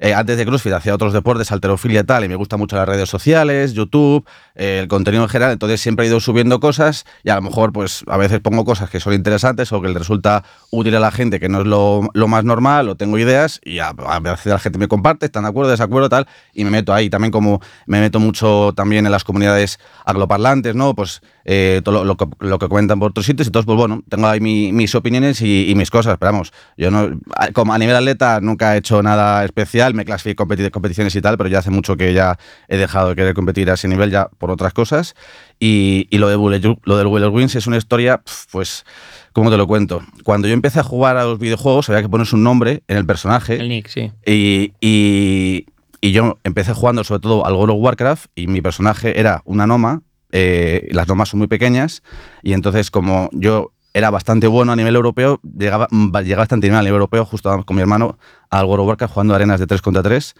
y, y mi nombre era Buller porque era como de toro, como que arrasaba con todo porque era muy pequeña. Y Wins es porque Buller estaba cogido y entonces había que ponerse, pues al GD se ponía XD, Buller LOL, Buller QT y yo me puse Buller Wins porque era como otro eh, sufijo que se ponía la gente cuando ya está cogido el tuyo. Entonces es Buller de Buller Wins en vez de Buller LOL o Así Buller... que nada, todas las historias que se había imaginado la gente, nada. Es, es, es- es por algo. me he imaginado un toro con Eso- alas. eh, Eso no sí te voy a decir. Las arenas del 3 contra 3 no son del principio del juego, eso es ya más adelante. del- no, yo empecé jugando ahí eh, en el PV, en el World Warcraft original y luego en el Boom el PvP que había al principio en el molino era ya, bueno. no, ¿eh? ya, La diciendo- cara de Alfonso y de Mike ahora mismo. es que yo digo... Yo también he jugado al WoW, ¿qué pasa? Yo, lo- yo lo voy a contar, pero digo... Yo he la hablado mucho, yo he hablado va a mucho con. Rodri de videojuegos, a veces por Instagram. Sí, Yo jugaba al Warcraft 2, pero. Yo también, ah, el 3, más el 3 es allá. muy bueno. Pues El- Mario, Mike, yo no sé. al Mario de la 64. Mario siem- Mike siempre te va a decir el- que el Mario podcast 64 es el último juego que revolucionó el mundo de los videojuegos, No, ¿o no, no? no, es lo que yo digo. Te pregunté hace poco. Responde, mira, aquí tienes un experto para Te, te pregunté hace poco. Estoy muy fuera del mundo de los videojuegos. ¿A ¿Algún videojuego o consola o consola ha eh, supuesto la revolución que supuso el Mario 64? Y, y, y Respóndele, no, a ver, no. a ver qué tienes para Eso, fallo. eso fue el cambio de dos dimensiones a tres dimensiones. Es que cambio gordo, ¿eh? Cambio revolucionario. No sé, a lo mejor alguno de, de VR, ¿no? A lo mejor puede ser. Pero no está todavía tan potenciado igual, ¿no? O no, sea, pero no ha impresionado tanto porque yo creo que a la gente tiene las gafas y tal y no, lo- no les ha calado tanto. No sé. A todo esto se compró, no sé si has visto que anuncian en TikTok o en Instagram una especie de Game Boy con 50.000 juegos en plan en emulador. Es que tengo un Instagram pirata y no me sale en publicidad, entonces no tengo. Mira que joder, que pero que esto Luego muchas cosas. ¿no? O sea, yo necesito información. No sé que exis- que existían Instagram piratas. Yo Sí, tampoco. y, lo tengo y para A ver, y tal. ¿no? Una cosa te voy a decir, a mí me gusta la publicidad que me sale porque me da justo lo que quiero. Sí, eso es. Me anima a consumir. Tarjeteado Sí, Pero sí, no hay sí. un problema cuando ya te lo compras. A mí me gustaría poder darle a que ya no me salga. Ya está, ya o lo he comprado. Mi algoritmo me hace un gran favor, la verdad, estoy muy contento con mi algoritmo ahora mismo. de tus mejores amigos. Alfonso, tienes que ver mi cara cuando los atletas se van a casa a jugar a la consola. Bueno, los atletas no tantos. Aniol, Aniol es Eh, bastante. Bueno, me voy. Que te- y A nivel era LOL, ¿eh? pienso, Sí, bueno, ahora está descansa. jugando mucho al Elden Ring y ahora al Hogwarts Legacy. Igual- yo igual, yo estoy intentando jugarlo con mi novia, pero no sabe controlarlo muy bien. Y mira que es tan fácil, pero no le da, pero bueno. es que alguien que nunca ha jugado con dos joysticks se lía con la cámara, o sea, se va contra las paredes todo Justo, rato. justo en el examen de moto, en el test médico que te hacen lo de las bolas, pues ¿no? eso. Eso ahí Una vez ya. intenté enseñarle a mi madre a jugar al GTA y... A buen juego para una Sí. madre, sí. Sí. Bien. Y uf, es que uf, es muy gracioso ver que una persona que nunca ha cogido un mando entender Sí. cómo funciona el tema de la cámara y el cuesta. movimiento. Pero bueno, Sí, pero mira cómo ha sacado Alfonso el, el Warcraft 2, ¿eh? Sí, Los vídeos que no metía ahí en- en Puerto. Llano. Yo no he Era bueno. El estilo Age of Empires, pero de- del Ah, mundo. ah, uh, el Age of Empires es, ha sido mi juego favorito siempre. Sí, yo lo he jugado mucho ese, el 2. Lumberjack era el truco para madera. Siempre, siempre lo usaba. Clapa, Clapaucius. Bueno, ¿sabes? yo quiero decir De una todo. cosa. Eh, Buller Wins, Sí. Rodri Mora, que ya habéis visto que es atleta, influencer, comentarista, eh, Troll. eh, tro- todo un poco, tiene muchos papeles. Eh, desde mi punto de vista, es eh, una de esas personas muy importantes que ha hecho crecer mucho la comunidad española. Uf, vaya Que- Sí, no, yo no, también lo es que verdad, es que ha educado mucho y siempre además, eh, no es porque esté aquí, pero siempre con una crítica pero positiva, constructiva, siempre deseando que las cosas se hagan mejor, siempre con mucho amor al deporte. O sea, es de esas personas que te transmite Y que no te suelta la crítica y ya, sino que te va a mantener la conversación. Y yo he sí, discutido alguna cosa contigo que- también, alguna opinión de. que hay se está haciendo mal, la gente está grabando mal algo y no sé qué, y sale y lo dice. Chiva, a ver, que estáis grabándolo mal, que no se hace así, que el estándar es este otro, que no sé qué, y comentando Si siempre. hubiera cosas. estado en el announcement del 23.1, igual. No, pero es que es verdad. Es que Eh, estuve, pero. Mierda. est- estuve, pero que voy a gritar. Que la barra está mal, la barra está mal. Sí, deberías haber gritado. Ya, bueno. O a Y- Guzmán, no toques la pantalla, no toques la pantalla. Que, Bueno, no ahora- No si he visto eso, el, el tema ese. Sí, también, ha tocado, en el announcement tocaron la pantalla del Osman, remo. de hecho, do- do- pasó y dijo, uff, yo creo que no debería estar tocando. Espero que no salga en la cámara, espero que no esté saliendo en la cámara. Estaba to- eh, iniciándoles el, el remo. O sea, estaría apagado, me lo estoy dando al menú ya al este para que ya estuviese encendido. Bueno, la, este. polémica viene, por si no lo sabéis, de que. Bueno, yo la he visto la polémica por Krenikov, que es el que ha ganado, Justo con Bellner y con el otro. Y que le, le resetean el remo y entonces aparece en el estándar de que nos leemos casi todo, pero a- al final parece que el atleta no puede recibir asistencia ninguna Con el equipamiento. nadie, con el equipamiento, con nada del equipamiento. Entonces nos vamos también a coger eso con pinzas. Mm. El remo es el equipamiento, o sea, no es que le mueva el balón, Ya, es o le que coloque la barra, o o- que colo- coloque la barra. Mm. Y Es es que, que- le da el botón de la El pantalla. remo, tiene, el remo tiene una cosa que si llevas un tiempo sin usarlo, se Dos apaga. minutos. Ya. Entonces, si se apaga la pantalla del remo, pues bueno, no sé hasta qué punto aquí. Yo eh, en el vídeo de Werner sí me fijé que él hace 12 rimas el app, aprovecha ese momento de descanso para encender el remo Ah, y luego bien. se va a hacer los 8 rimas el app que le sobra. Siempre inteligente Werner, ¿eh? Sí, los canadienses canadienses. en general. muy- Sí, Fikowski le pasa igual. Sí, Fikowski siempre. ¿Te acuerdas de Miami? que le vimos ahí con el chaleco de frío y tal. Y ojo, este siempre un par de pasos por delante. ahí Le dicen, le dicen el profesor. Sí, sí. Bueno, antes de que hemos aquí abierto un paréntesis muy largo, yo quería terminar un, poco, un par de preguntas serias sobre el Madrid y luego ya seguimos. Pero Ah, el resto no va a ser lo serio. No, el resto ya no. Oye, Rodri ya no va a ser lo serio, ¿no? Por Viene fin. esto. No. Que se ha tenido un blog de notas. yo quería eso, eh, saber cuál es un poco tu objetivo final con, con Madrid, digamos. ¿A dónde te, dónde te gustaría verlo? O sea, quitando barreras económicas o, o de espacio, ¿dónde sería el. Este, si quieres que llegue a ser una semifinal, si quieres otro tipo de campeonato, ¿cuál sería eh, utópicamente un poco tu objetivo?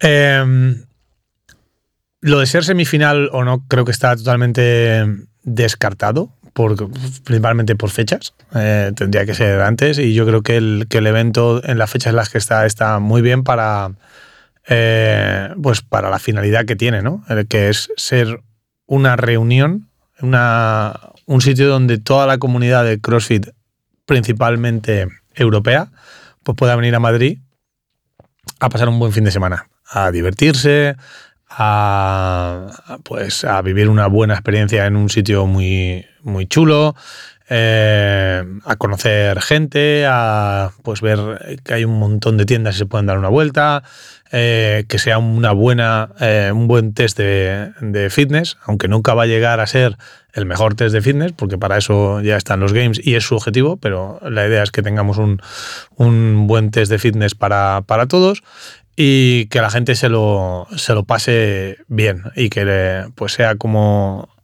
pues como para la gente que se va a ver el Tomorrowland o para la gente que se va de festival, pues es, es un poquito eso. Este año estamos trabajando y, pues para, para tratar de introducir elementos que a algunos a la gente le gustarán, otros a lo mejor no gustan tanto eh, y tenemos que ir con prueba de error, pero, pero la idea es esa, ¿no? Poder hacer un, una- un fin de semana al año donde la gente que hace CrossFit se pueda reunir y puedan ver a Mr. Wick, pedirle fotos que, que está deseando.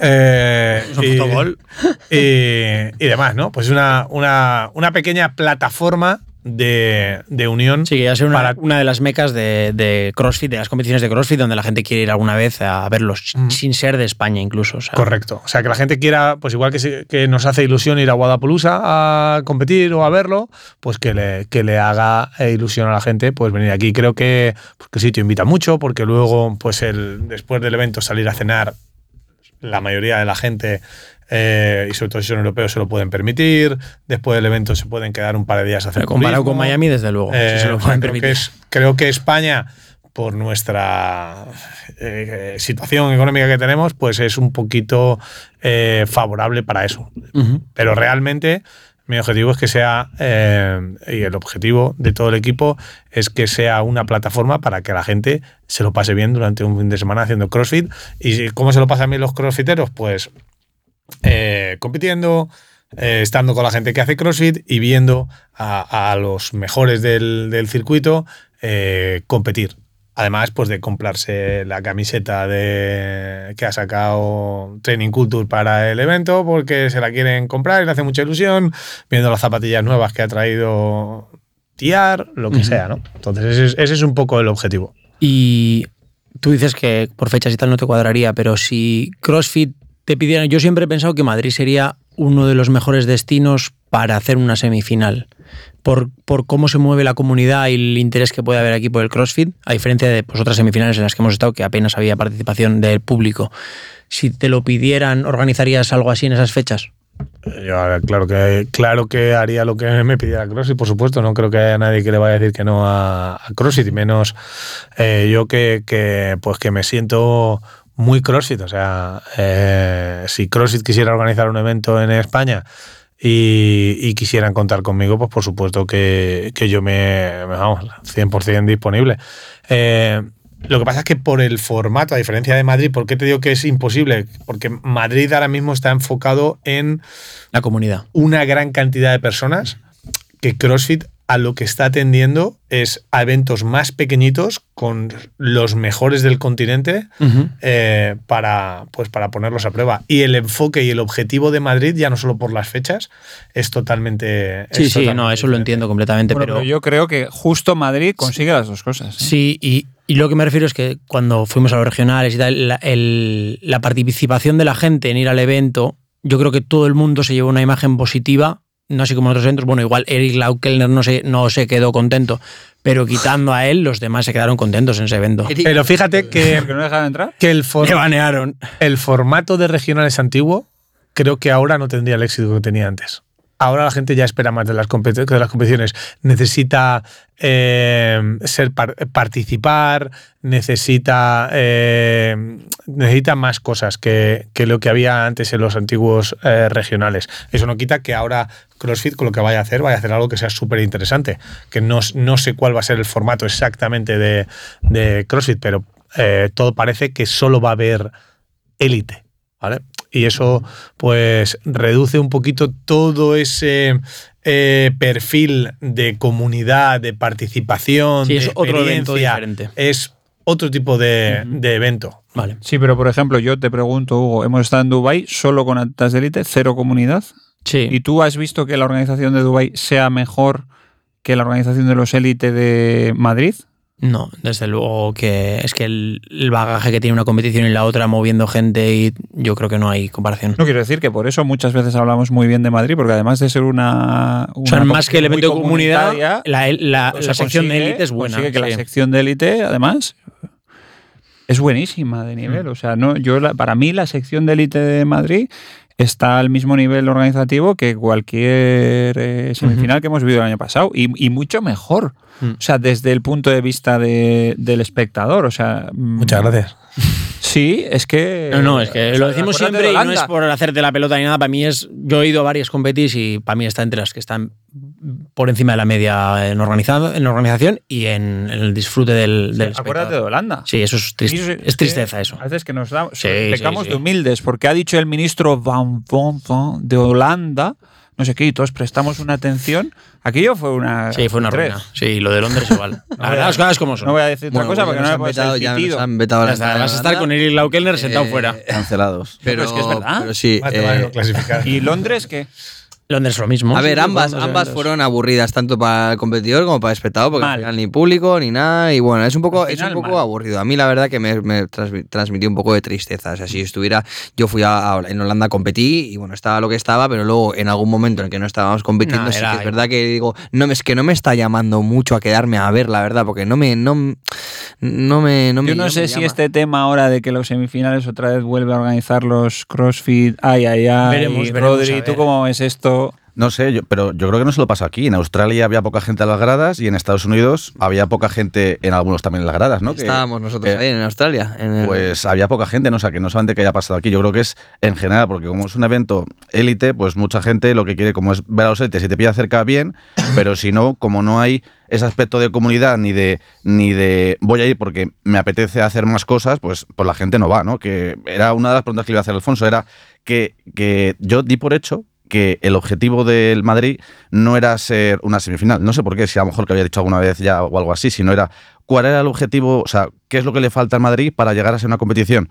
Y mi cabeza puse tres ejemplos. Dije Guadapaluza y luego pensé Rogue y Dubai, pero claro, Rogue y Dubai no es algo comparativo por lo que decís del aspecto de élite y comunidad, que no tiene la parte de comunidad. Guadapaluza yo creo que sí lo tiene un poco más y a lo mejor el French sería el otro que sería un poco más parecido, pero ya que Madrid incluso ya está, yo creo que por encima, ¿no? Mucha gente prefiere Madrid antes, antes que, que el French como, como evento. Entonces eso, ¿qué, ¿qué es lo que le faltaba al Madrid para dar el siguiente paso, para decir que todos los atletas a nivel mundial quieran ir a competir?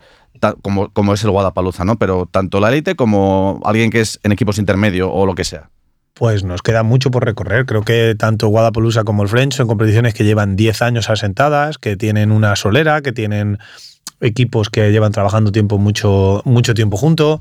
Eh, nosotros, eh, yo siempre se lo digo al equipo, ¿no? Que nosotros hemos hecho nada, hemos salido a correr. La carrera es muy larga y tenemos que seguir manteniendo el ritmo, tenemos que seguir eh, pues trabajando eh, para hacer las cosas bien, pero el French Throwdown y Guadapulusa y competiciones eh, hay, hay competiciones también por el norte, eh, que hay una que se llama el eh, Bachelor Lab, que es Sí, la Dinamarca. en Dinamarca, que, es, eh, que son competiciones con solera en, en, eh, en Europa, que, Pero que a Mike eh, No. negar con la cara eh, algo. No, yo para mí Madrid se ha comido ya con patatas al French. ¿Ves Pero lo que he con yo? patatas, o sea- es lo que creo que ya... O sea, se lo ha comido, pero como no como un... Casi como el, el ramen que te has comido tú hoy. Sí, no, más- mucho más pequeño, como una aceituna. Yo también, yo también ha pienso que lo ha, lo ha pasado por encima. A Guadalajara no es que se lo vaya a comer ni no se lo vaya a comer, es que el venue ese que tiene y Es otro escenario, sí. escenario y no tiene nada que ver. Pero ese- estamos hablando de otro nivel. Les da la posibilidad de la natación, cosas Ah, muy llamativas Yo igual siempre. sí que a nivel de deportista de, de los élite total y de la asistencia de atletas americanos, a lo mejor, yo creo que les pilla un poco fuera, no sé si fuera de temporada qué, pero es que el americano viaja poco también. O sea, tú Sí. ahora ves el Dubai de este año y ha ido, ¿cuántos atletas había? Sí, sí. Había dos, ¿no? Sí. Y alguno La- que se echó para atrás. la que no dijo, no, al final Es muy caro. No, no me compensa ir. Eh, sí, De sí, que no me les- compensa ir. decía que le salía caro. O el de Mingen, ¿no? Eh, yo Samuel puse story. Sí, sí. Sí, sí, sí. Pero bueno, yo desde luego creo, o sea, tú dices que, que no sabes si estarías a la altura de eso, pero yo, yo creo que harías una, una semi- un regional que tendría un, un performance muy por encima de lo que estamos teniendo ahora mismo. Ahí Pero quizá el foco de CrossFit no está, es que no ni Sí, quiere ya eso. entiendo que no es- Quizá no es el objetivo. Es, es hacer una competición para la élite y que Y ese sobre sea todo barata. el- CrossFit invierte muchísimo, ¿eh? Si tú supieras. eh, Sí, pero entiendo que su objetivo no es, eh, no pretenden más que no perder dinero en esos eventos.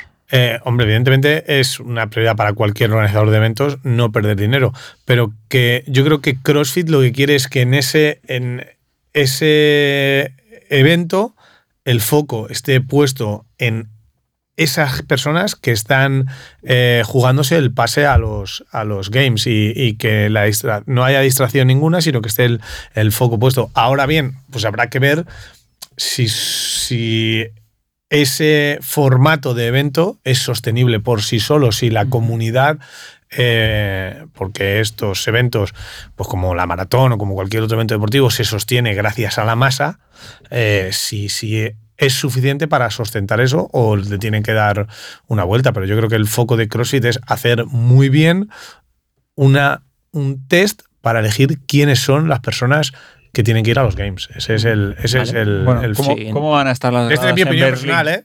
Este año, ¿cómo van a estar las gradas, Hugo? Yo creo que va a ser algo similar, la verdad. Pochito, ¿no? Sí. Es que. A medio gas. En sí, de lo que hemos vivido como Alemania, un país encima que ha tenido durante un tiempo un boicot tan grande a CrossFit. Con Igual lo han hecho por eso. sin licenciar. Sí, igual es la idea de hacer crecer ahí la comunidad. la puede ser. afiliación. y al- tal. de- como lo hemos vivido como espectadores, tanto en Australia, en Dubai en, en- bueno, no iba a decir los games, pero los games no, no cuenta. En otras competiciones, al final, eh, aquí es de las que más afición hay, así en el público. Acordaros estamos que haciendo ya última- mucho la pelota, ¿eh? La, la última Sí, que sí, regional, ya está, el último regional hubo me- mucha menos gente que el anterior. Cuando partieron y no vinieron todos los buenos de, de Europa, hubo Sí. mucha menos gente, que es lo que ha pasado este año en, en, eh, en las dos semifinales, que estaba eh, ya las han separado y Inglaterra el demás. Ahora este año van a ir todos los buenos, todos los buenos de Europa van a estar en un, Eso es en un sitio. Y entonces eso yo creo que va a llamar la atención. También eh, Alemania está a una horita de volando de, de muchas capitales euro- europeas. Sí, está. Eh, es una apuesta que ha hecho que ha hecho CrossFit por un modelo diferente, recuperando un poquito lo que tenía. Y, yo creo que reduciendo el número de, de semifinales, pues va a, va a captar más atención porque la gente que va son todos los buenos. No sé yo, ¿eh? Ya, yo eso es, Yo no lo creo veo. que ya, ya le hemos hecho mucho la pelota, entonces no sé si Rodri, alguna de las preguntas que puedas tener más, algo Ah, que o le sea, Rodri es el que hace las preguntas incómodas. Yo iba a pre- Ah, no sabía Se las está mandando por el teléfono. Eso. Estoy, Ya, yo no sabía. pregúntale esto. Ha venido No. aquí a meter caña, ¿no? Yo, Porque, joder. preguntas solo sobre la pregunta anterior. eh, si eh, de cuando pregunta qué es lo que faltaba, aparte de que falta mucho camino, eh, ¿qué cosas concretas que falta? ¿Qué, qué, qué es que hace más falta? ¿Que sean premios más grandes? Que sea, porque yo entiendo que es lo que atrae al final a los atletas, que, que se- a lo que has dicho de las fechas, pues podría ser una opción a lo mejor que les pille la temporada a los atletas en, en otra época que les pille mejor, que es, si fuese 100.000 dólares como el Rogue o lo que fuese, ya vendría la gente. O sea, es lo único que falta, que, que haya un premio más grande para que la gente venga, venga aquí. No, creo que falta mucho camino por recorrer y asentar el evento como el boca a boca, que haga que Guadapolusa, todo el mundo habla de Esa Guadapolusa. popularidad es lo que falta. O sea, falta rodaje, faltan ediciones, falta que la gente venga y se lo pase de puta madre y vaya a su box y diga, joder, el año que viene tenéis que ir a Madrid porque no veas qué tal, el after party, cómo nos lo pasamos, que no sé qué.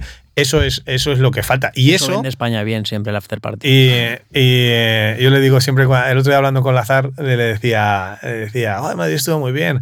Digo, eh, le digo, los games están mejores, pero nuestro, nuestro after party es, es mucho más largo, por lo menos. Le dice, sí, estoy deseando eh, volver. No, pero ahora habla- hablando en serio, todo eso, que la gente vaya al boca a boca, va a hacer que eh, si el año pasado tuvimos 10.000 personas el sábado, pues a lo mejor este año tenemos 12.000 y al siguiente pues, eh, eh, pues podemos cobrar 3 euros más y subir eh, 20.000 euros más en premios. Y esos 20.000 euros pues hace que los atletas más buenos, en lugar de dar premio a los tres primeros, a lo mejor podemos dar el premio hasta los cinco primeros. Y eh, cuando alguien se piensa en venir, pues si ya son entre los cinco primeros, pues, por lo menos me pago el viaje. Aunque no gane, pero por lo menos el atleta que viene de Estados Unidos, pues se le ponen 3.000, 4.000 dólares eh, venir para España, pasar la semana y demás. Y, y lo ven ya como, pues compito cuatro días y luego me quedo otros cuatro. De, que eso, eh, pues si no le cuesta, o se lo pueden compensar, pues es una razón más para que venga. Cuando ya coge prestigio y demás, pues es otra razón más. Cuando ya eh, tenemos broadcast y lo ven, eh, pues 50.000 personas, pues eso hace que la marca que vaya a entrar, pues sepa que va a tener más eh, penetración. O sea, va- va a ser vista por más gente. Pueden invertir un poquito más. Todo esto es una, una rueda Con madurez, ¿no? Y Exactamente. crecimiento orgánico natural, ¿no? Correcto. Todo eso tiene que ir así. Y, y cosas así, pues lo tiene en competiciones como el French o como tiene eh, eh, No dice digas que que no, no. el French se apuntan 6.000 personas al clasificatorio. que estaba ahí, que no me... Que- pero que es así, que yo no digo, yo no digo que. Él habla de feeling y sensaciones, Que no me- pero, pero, que, sí. que tienen esa solera. No me gusta. Eso como el que va a Lucio y no le gustan los huevos estrellados. Pero Lucio ya lo tiene ahí, lo tiene la justo hemos comentado de camino. Ahí no había huevo ni había nada. Eh, eh, no sé si Ah, tienes sí, alguna otra pregunta es, ya tanto Alfonso como a nivel organizativo como, como organizativo como vosotros, el tema de los 2 más 2, de la competición Elite Eight Teams, que yo creo que es bastante mm, debatible, no sé, a la gente le ha gustado o no. En el podcast anterior lo escuché y parece que a vosotros nos, gustó mucho. Pero a la, gente, yo creo que a los espectadores en, eh, en encuestas que he visto y tal, parece que si les gustó de cara al espectador. Entiendo que a lo mejor a nivel de atleta es, es peor y a nivel de entrenador también. Pero sí, no sé si en el Madrid se ha valorado esa opción para, para hacer ese tema de dos más dos los, los equipos y los individuales separado. De momento no, no hemos valorado eso. ¿no? Eh, estamos en fase de asentar eh, nuestro, nuestro producto, nuestro evento y, y de momento vamos a seguir eh, así. Es como cuando le corriges a alguien el movimiento con la barra y te dice, corrígeme otra cosa, y dices, no, a ver, dos semanas haciendo eso bien. ¿eh? Luego ya haremos, Sí. luego ya haremos otra corrección. O sea, hay que, de momento, un poquito de continuidad. No sé si tienes alguna pregunta más que quieras hacerle. No, el- no, porque le respondí un poco el, el balance entre categorías, es decir, donde. eh, porque, por ejemplo, pasó en el, en el Madrid que había muchísima gente, la verdad, yo creo que me acuerdo perfectamente cuando en el evento de levantar por equipos que le tocaba levantar a Fabi, no se podía entrar ni en el, ni en, ni en el estadio, o sea, estaba el cámara del, de, no sé si, el- de quién sería el de, el de, el de Team Rich y tal, que no podía ni entrar, de la cantidad de gente que, que había, y es una cosa buena y una cosa mala, Sí, ¿no? es, es un tema que él nos ha, nos ha explicado ya un poco antes de que llegaras, pero sí es hacerle un resumen rápido de lo que nos has dicho para la organización de. Sobre todo para los élites, ¿no? Que cuando Bueno, que este año vamos a. Estamos. eh, pues nosotros, eh, siempre que. Cuando termina un, un evento, hacemos nuestro. Pues nuestro balance de lo que ha salido bien, lo- ¿no? a todos los voluntarios, les preguntamos y demás, hacemos el, el debrief y, y vemos la- los puntos buenos y los puntos malos. ¿Qué, qué tuvo punto bueno?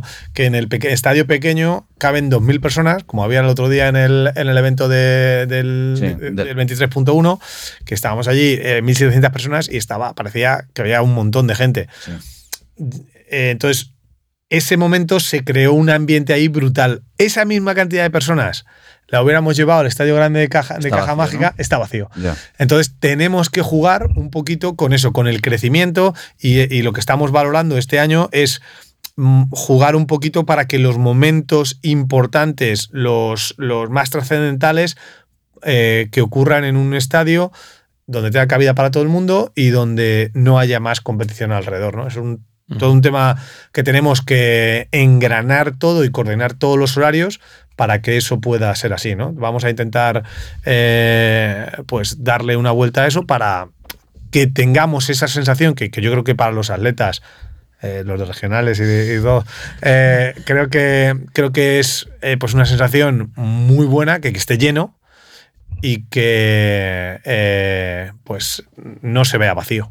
¿No? O sea, tenemos que jugar con, con eso, con darle, con darle yo, ese toque. yo te añado que, bueno, nos ha comentado antes también que si ahora igual la competición podría que empezar tal vez un día antes o algún motivo para que los élites se les pudiera ver en todos lados, pero que es un, algo de lo que ya Vale, vale. ha comentado. Pero este bueno, año eh, la élite compite desde el jueves. Así Vale. entonces los eventos del- domingo. del Elite son Ah. en el estadio principal Claro. todos y es más fácil de gestionar. Vale, Pero vale. bueno, ya No sé si todos, pero la mayoría de las, de las veces. eh, yo de aquí las, información falsa. de la- No pasa de la- nada, o chicos. sea, no me hagáis caso está- en todo. No me hagáis caso en está- nada, no de está hecho. definido, a lo mejor luego no podemos hacerlo. Pero la idea es, tenemos eso en mente y vamos a trabajar en, eh, en el cuadro de los horarios porque eso va como un... ¿Has visto un reloj cuando lo abren que se ven todas las agujitas que se tienen Sí, que ir mo- pues las ruedecillas? Pues se tienen que ir moviendo todas para, para eso. Entonces, pero bueno, eh, creo que daremos con la tecla. Oye, Alfonso, perdón. Sí. Déjale, iba a decir ya que ya podía dejar de sudar el pobre. No, Que- pero yo, yo una Vale. última pregunta. Eh, ¿Tu amigo este de Mr. Wick, sabes si va a participar este año en el Madrid? O... Si le dejan, sí. Si le dejan eh, sus fans. Ah, eso es. Veremos, veremos. Pero bueno, eso que puedes dejar ya de sudar, tranquilo, vamos a cambiar ¿Por un poco de qué, tema. este- ¿Por qué de repente este.? Que a mí no- como a mí no me lo dices, Vamos pues yo a- le he preguntado a Alfonso. Vamos a, a volver a hablar de videojuegos. No, no. Eh, Rodri. Oye, pero a Rodri le íbamos a entrevistar Yo nosotros quiero que a nos Rodri, explique- o él es el que nos va a Él nos va a entrevistar a nosotros, no. Porque Yo yo, quiero estoy que con nos miedo de que explique- me haga una pregunta. Quiero que nos explique un Bueno, poco el, el sistema nuevo de puntuación. ¿Lo tengo y que explicar yo? Un poquito, por así por encima. Ah, eso sé, yo- que, sé que estás puesto. ¿Pero no vienes con los deberes hechos? Yo tengo con los deberes hechos y me he hecho mis tablitas y mis cosas, digo, pero para tener la información, digo, ¿qué es lo que tal? no, no. Digo, pues yo Pero pues lo miro. así es verdad, y- tiene un Sí, así que- algo que- como por encima. La no verdad hace que falta. Es que me pasa una cosa Qué que es que envidia. odio las impresoras y no, no puedo tener impresoras. y digo, no sé si va a haber cobertura de internet y digo, lo, que me falta, a que está haciendo una foto. Miguel va a hacer una foto ahora mismo. Luego esto lo- es lo que Estamos contáis, haciendo ¿no? una foto, ¿eh? Esto no, esto va todo dentro. Sí, vale, bueno. Pero bueno, aquí explícanos un poquito por encima para los que nos Vale. hayan enterado un poco de, en- de qué manera afecta y de qué manera cambia el nuevo sistema de puntuaciones. Vale, pues eh, intentando resumir, eh, a ver cómo lo explico de la mejor forma. Eh, a partir de ahora va a haber lo que se llama un Power Ranking que mm, publica CrossFit eh, basándose en los resultados de los dos últimos años justo en el momento en el que estés. Es decir, vamos a suponer que estamos antes de empezar el Open, ¿vale? Todavía no hemos empezado el Open 2023. Pues dos años para atrás, justo hasta la fecha en la que estés, te cuenta todo. Es decir, sería Open 2021, eh, cuartos, semifinales Games 2021, e igual todo 2022. En el momento en el que pasen el Open y cuartos, porque los agrupan, porque como están muy juntos, no se hace separación entre de Open a cuartos. Una vez que pasen los cuartos, contaría desde las semifinales de 2021, porque ya no cuentas el Open y los cuartos de 2021, ¿vale? Son dos años justos, que es, que es como si fuese una burbuja que se va desplazando según va pasando el tiempo y pasan los eventos. Entonces, los resultados de dos años atrás, se tiene eso en cuenta. Y cada uno de esos eventos pesa dependiendo de la importancia que tenga. Los, eh, el Open vale 1000, por así decirlo, lo- los cuartos valen 2000, las semifinales valen 4000 y los Games valen 10.000. Eso para el primer puesto. De ahí para abajo va bajando en puntuación como cualquier competición. No baja al mismo ritmo en todos los eventos, es decir, en el Open y cuartos va en relación al percentil que hayas tenido el resultado. ¿Qué es el percentil? No es el puesto, sino es cómo te comparas en porcentaje del resto de la población que ha participado, multiplicando ese percentil por 10 en, en Open y por 20 en cuartos. Igual he dicho muchas cosas matemáticas muy rápido, pero bueno, en conclusión, No, el que quiera buscarlo tiene Eh, no, explicación. flipando, o sea, muy bien. el, el- el Open, si has quedado, por ejemplo, una persona que sea medio buena de tu box, percentil 95 ha quedado seguro, pues 95 percentil por 10 puntos, esa es su puntuación que suma a su Power Ranking del Open. Supone que pasa a cuartos de final, seguro, porque si está en el 10% ya ha pasado, pues donde quede, ha quedado en percentil 50, porque no le da para llegar a un percentil muy alto del pues 50 por 20, esa es su puntuación. Se queda ahí, ese es su Power Ranking, que no le sirve para nada porque no pasa a semifinales. Alguien que sea un poco mejor, que pase a, semifinales, pero que no entre en las plazas aseguradas que van a los Games. ¿Qué es eso? Antes había eh, ocho plazas, por ejemplo, para ir a los Games en cada semifinal. Ahora, en vez de haber X, dependiendo de la que estuvieses, han reducido un poquito de cada una de las plazas que hay en cada semifinal y están las plazas flex, ¿no? Por así decirlo, que dependen, que son 17 en total entre, entre todos. Es decir, hay 23 plazas que se asignan por, eh, por semifinal y hay 17 que no van en. Que, que son flex, que son libres. Y ahí es donde entra en juego el, el Power Ranking. Los que estén más arriba del Power Ranking son los que van a ir por, por encima. Es decir, esto que intenta solucionar antes, tú podías tener el quinto de Estados Unidos del regional X, podía ser, mm, o era más bien, bastante peor que el sexto de, de Europa. Y el de Europa se quedaba sin ir porque era sexto, y el de Estados Unidos iba porque era quinto, porque había más plazas en su, en su región. Entonces, se ha intentado solucionar eso, dejar un mínimo de plazas que sí que siguen yendo, que tengo que apuntar las que son, si no ahora lo podemos ir, pero vamos, eh, se han reducido un, un poco de cada una. Y mínimo sí que tienen una, es decir, incluso las, las regiones eh, menos populares también tienen, tienen una plaza asegurada. Y el resto pues va en relación a ese Power Ranking, que es en- mm, basado en los, en los resultados que tengas de tus dos años anteriores de, que he dicho de, de esa, de esa burbuja. Creo que más o menos con eso a ver si queda explicado bien. Un poco de agua para darle al pobre que va Sí, la que tres minutos se pobre secado la boca. Yo, poco yo he escuchado ya la primera crítica que era que el percentil del Open es en función de la gente apuntada y no de los que han subido resultado. O sea que el último resultado igual está en el percentil 36, no en el cero. Yo creo que haber vale ya falseado los resultados. Va- sí, vale son tan- muy, vale tan poco el son Open. muy pocos puntos. Y, y es tan poca la diferencia eh, que ganas de estar en un percentil más o, o menos. Yo me acuerdo, mi mejor resultado del Open, yo que estaba en el percentil 99. Y de mí al primero había una diferencia de fitness tremenda, pero como hay tanta gente mala, por así decirlo, pues ni se notaba. Entonces es que son, ya, ya son décimas, es decir, posiblemente entre Alex tendrá un 90, percentil 99, yo tendré un 98,5 y la diferencia son que por 10, que son nada de puntos. Sí. Eh, y, y yo soy muchísimo peor. na- ahí no sé, como, como son tan pocos puntos Bueno, lo que afecta, la Alex verdad. tiene algún fallo, ¿eh? Ya le he Sí, visto. tiene algún fallito. Bueno, Tengo, tengo muchos, muchos fallos. Eh, vosotros, que entiendo que ya más o menos, sí, varios, ya sabíais más o menos este funcionamiento y tal, ¿entendéis que es una solución buena o pensáis que es algo que se queda a camino de algo bueno, que es alguna prueba, es una introducción de algo? Bueno, hasta donde yo sé, cumple el objetivo, ¿no? De, para repartir esas plazas. Eh, otra cosa es que eh, a mí el sistema no me gusta como está ahora, pero esto ya estamos hablando de- del conceptualmente. O sea, para mí los atletas no deberían de jugarse en unas semifinales el acceso a los games. O sea, para mí van por el buen camino. A mí me gustan los formatos de otros deportes en los que hay un ranking, pero no solo se puntúa eso, sino es que se puntúan otros eventos. Eh, pongamos en un escenario, ideal para mi cabeza que Madrid, Dubai, French, eh, Rogue, no sé qué, y unas cuantas competiciones reparten una serie de puntos durante todo el año y tú vas obteniendo unos puntos, incluso esos puntos pueden ser como estilo burbuja de dos años para atrás hacia aquí, que son eh, de actualización uno detrás de otro, de suma como en el tenis o lo que sea, y que en base a eso tú te juegas eh, la plaza, ¿no? Y pero ya no solo porque sea el entrenador de los atletas de élite y que me dé pena que un atleta se patine en semifinales y no vaya a los Games por, esa, por ese motivo, aunque se lo merezca y tenga el nivel, sino también desde el punto de vista del espectador. Yo quiero ver a los mejores.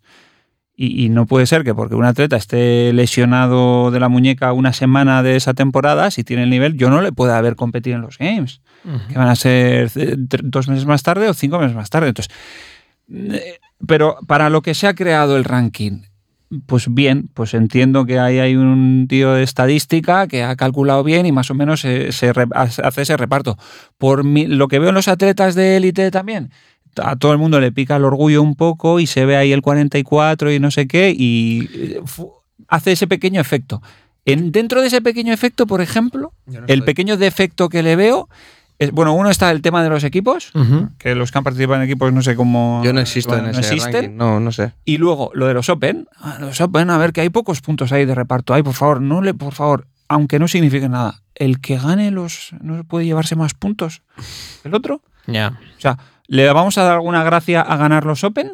Un poco, un poquito de gracia. ¿Cómo se ha devaluado de golpe? el dinero, ¿no? El dinero que, El le- que dinero dan. es único. 2.200 dólares o algo así. 2.000. Yo- De- deberían ser 2.023 dólares. Siempre ha sido el año en el que estás, es Ah, el premio que te ¿Ah, dan sí? de dólares. No Sí, sabía eso, ¿no lo joder, sabíais? Tienes unos detalles muy buenos siempre, la verdad. Sí, Mira, me, que me- eh, me suena- lleváis me dos años en CrossFit. Yo, yo uno de los problemas que he leído también que tiene, digamos, es que el sistema puede estar bien, pero estás cogiendo un ranking de tiempo que ya lo hace un poco injusto, porque ese primer año que estás cogiendo ya hay gente que simplemente por estar en regiones de Estados Unidos o tal, ya tienen más acceso a games o a, plazas de regionales, con lo que ya tienen más puntos, entonces ya estás valorando más esas regiones, dándoles más puntos. O sea, que es un sistema que sería más justo si empezáramos desde hoy. Claro, hay que cogerlos de un día y hay que empezar en algún momento, eso no se puede tampoco, pero que de momento todavía va a fa- seguir favoreciendo a determinadas regiones. Eh, Alfonso, no sé tú qué opinas del nuevo sistema ranking. Ya sé que tú eres muy CrossFit, pero puedes criticarlo un poco. No, no, nada. si lo. eh, quiero verlo funcionar. A ver, eh, supongo que CrossFit habrá hecho sus proyecciones, se habrá visto qué pasaría si, qué pasaría si esto fuera así, si esto fuera así. Pero yo creo que, eh, aunque, en el, aunque en el Open no. Pues el, percentil, debido a la cantidad de personas que, que eh, compiten en el Open, pues no afecte mucho. Yo creo que en cuartos sí que eh, va a valorar, a ver, sí que va a hacer que se apriete mucho más la gente y en semifinales, que no es lo mismo, no va a ser lo mismo a lo mejor, el, porque si el percentil lo hacen entre eh, los, los clasificados, o sea, todos los que han participado eh, y cómo has quedado, sí que va a haber diferencias en el percentil en cuartos y en, en semifinales. Entonces, En semis es el, el- el puesto ¿no? en el que quedas. Es por puesto. Sí, ahí, puesto. ahí, ahí- ahí cambia. Entonces en, va- en semifinales es distinto. Y en cada semifinal es lo que llaman el depth of field, que es lo fuerte que es esa semifinal, baja el más. salto es más, es- más es pronunciado más- en, eso es. en El Sudamérica primero- que en aquí. Sí, eso es. El primero va a ganar el primero va a ganar 4.000, unos puntos, Pero pero, el, el siguiente en Estados Unidos son dos- 3.750, pero en otro es 2.500 porque baja la curva más, más rápido. pero que aún así va a hacer que todos vayan al 100 en, eh, en la. que Todos quieran quedarlo más arriba y no se conformen con. Pues si son cinco plazas, ya voy tercero, voy a mantener el, el- un aliciente más a que vayan al 100 en todas, eh, a por todas en todas las competiciones. Yo, yo opino personalmente un poco estilo que dice Mike. Creo que se le podría sacar más jugo a un sistema de ranking con más cosas y que hiciera una temporada un poco más larga y más completa y lo llevara pues, a un poco como funcionan deportes como el tenis o así, dándole otro enfoque. Pero bueno, eso Puede ser es un una, gusto una personal. segunda ¿eh? fase, ¿no? El, el- el que empiecen a, a coger algunas competiciones que tienen ellos contrastadas, que, que son válidas y que, y que puedan intentar alargar la temporada y que puedan eh, pues dar puntos para fomentar, eh, si es lo que CrossFit quiere, el, el que los atletas vayan a otras competiciones. Yo tengo dos críticas Nada, contra eso. adelante. La primera es, ese atleta que no tiene medios para ir a tres competiciones, que es bueno, podría ir a una semifinal, pero no puede estar yendo a tres. Ese atleta que no tiene recursos porque no tiene mm, gente, patrocinadores lo que sea, ese atleta le dejas, le dejas de lado. Yo- Pero yo te respondo eso como con cualquier otro deporte. Ese atleta que no tiene recursos para dedicarse o tal, tendrá que buscar sponsors o alguien, o sea, demostrarlo mediante su nivel. O sea, eso no puede ser que haya que ponerlo al alcance, digamos, de todos. O sea, al final como el deporte es para los mejores. Ya. Es verdad que es un limitante. ¿eh? Es un limitante. Es sí. un limitante en un deporte que todavía no es- tiene ese nivel de profesionalización y ese nivel de ingresos para, para los atletas y que no podrían, o sea, en ese escenario, supongamos que hay 12 competiciones que pu- puntuables, por ejemplo, y pongamos que Fabi Benito se clasifica, no sé si habría clasificación, etcétera, y que dices, bueno, he ido a la primera, cero puntos, bueno, o, o 100, ¿no? Porque queda, vas a la siguiente, no sé qué, y claro, ¿dónde está el límite de, hay un, hay un limitante económico también fuerte. Sería uno de los limitantes. claro, tampoco nada es la solución perfecta, ¿no? O sea, Y también no perjudicaría a la programación, si tengo que ir a doz- 12 o 6 programaciones de competiciones distintas, ¿no sería bueno tener una off-season marcada para que los atletas puedan tener? Porque si tienes que estar siempre haciendo picking cada dos meses en una competición, sí, no pero sería... lo que suele pasar en otros responder Mike, ¿no? deportes como el judo, por ejemplo, que funciona un poco también por copas del mundo y cosas así, es que, bueno, hay deportistas que son excepcionales y que casi pueden ir a cualquiera, pero hay otros deportistas que bien sea por las limitaciones económicas, como tú decías, o por las limitaciones eh, Físicas. de- físicas eligen. O sea, mm, si, si hay a lo largo de la temporada eh, 10 o 12 eventos repartidos por los meses más o menos, ¿no? independientemente de que luego hay dos, tres meses ahí pues, casi de descanso, suelen una, hacen dos momentos de temporada, depende del deporte, ¿no? Que porque hemos visto varios atletas que este año no van a competir un poco por eso, ¿no? Kelly Adams y bueno, otros, mm, porque bueno, algunos que se ha retirado, Cara, Cara Sanders no va a competir, Kelly Adams, Cristiéramo, eh, Lucy Campbell y St. John Choi, y luego Travis Mayer, eh, Cyril Lapointe, Dre Storm, que, no- que este año no compiten. Algunos porque se retiran, otros porque tomarán Algunos un por lesión, ¿no? Drestor no tenía. Algunos, Sí. algunos por lesión, sí. Y Sí. los que vendrán, pero bueno. Sí, por eso también eso le limita. Si solo tienes un punto en la, en la temporada donde puedes clasificarte y abres varios, estás abriendo más posibilidades de clasificación también. No, físicamente, por contestarte, lo que se hace es eso. Se selecciona. Entonces el deportista apuesta porque va a estar en su pico de forma en dos o tres momentos de la temporada. Es un poco como en el momento que hubo los Sanctioned y tú podías ir a todas las competis o ir solo a jugártela ir a una, a dos, o, y lo que dices, hay el limitante del dinero, pero ahí. O sea, al final, si estás intentando profesionalizar el deporte, pues es un poco el camino que tienes que, que seguir, yo creo. ¿Cuál Pero- se antoja la, la región más fuerte? Porque nosotros a los europeos siempre nos gusta decir que Europa era una región muy potente, ¿no? ¿Qué, qué- qué hemos visto de esto? O sea, ¿qué se- Pues tengo he apuntado los que están en el top 100 del primer, eh, del primer evento de chicos y de chicas. Y hay de Norteamérica, juntando las dos, hay 46 chicas de la- del top 100. Y Europa hay 41.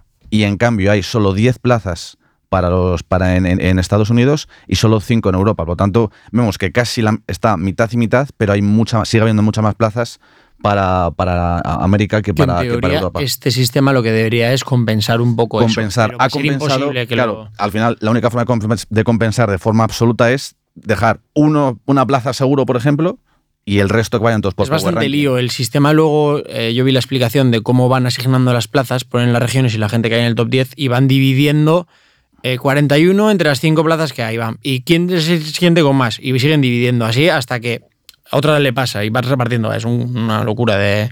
Eso ya, ya lo veremos, porque dijeron que para las semifinales ya, ya iban a decir exactamente las plazas que estaban asignadas para que no vayas a una semifinal y no sepas exactamente los que clasifican, porque sería un poco absurdo de decir, bueno, no sabemos quién va a los Games. O sea que bueno, es en principio cuando terminen cuartos ya van a hacer el cálculo y van a decir, vale, ya, en semifinales estas plazas mm, flex mm, van tres aquí, dos aquí y uno aquí. Así que bueno, es un principio ya va a estar, porque sería mm, pues, siempre que hacen ahí los cinco que clasifican el trial y, no, y el quinto puesto es para no sé qué. Imagínate que dicen, bueno, tres vais, vosotros no sabemos todavía si vais dos o tres. Así que bueno, en principio lo van a tener solucionado. Así que ya veremos ahí cuando llegue la fecha a ver cuántas plazas quedan efectivamente para cada, para cada región. Sí, sí. Y oye, una pregunta. Sí.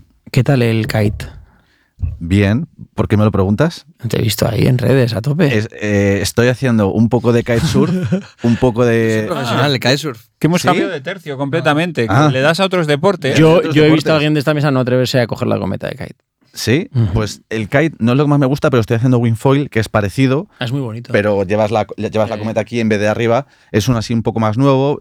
En vez de ir a la tabla sobre el agua, llevas lo que es el foil, que es como una especie de aleta, entonces vas como volando más y me gusta bastante también. que sí. bien ha reaccionado al cambio de tema, ¿eh? Sí. Ha sido muy rápido. Yo- De todas formas, no dejes el crossfit, ¿eh? No dejo el crossfit. ¿Qué tal ha CrossFit ido es el el mejor 23-1? entrenamiento. El 23-1 ha ido bastante bien, he hecho 14 rimas laps.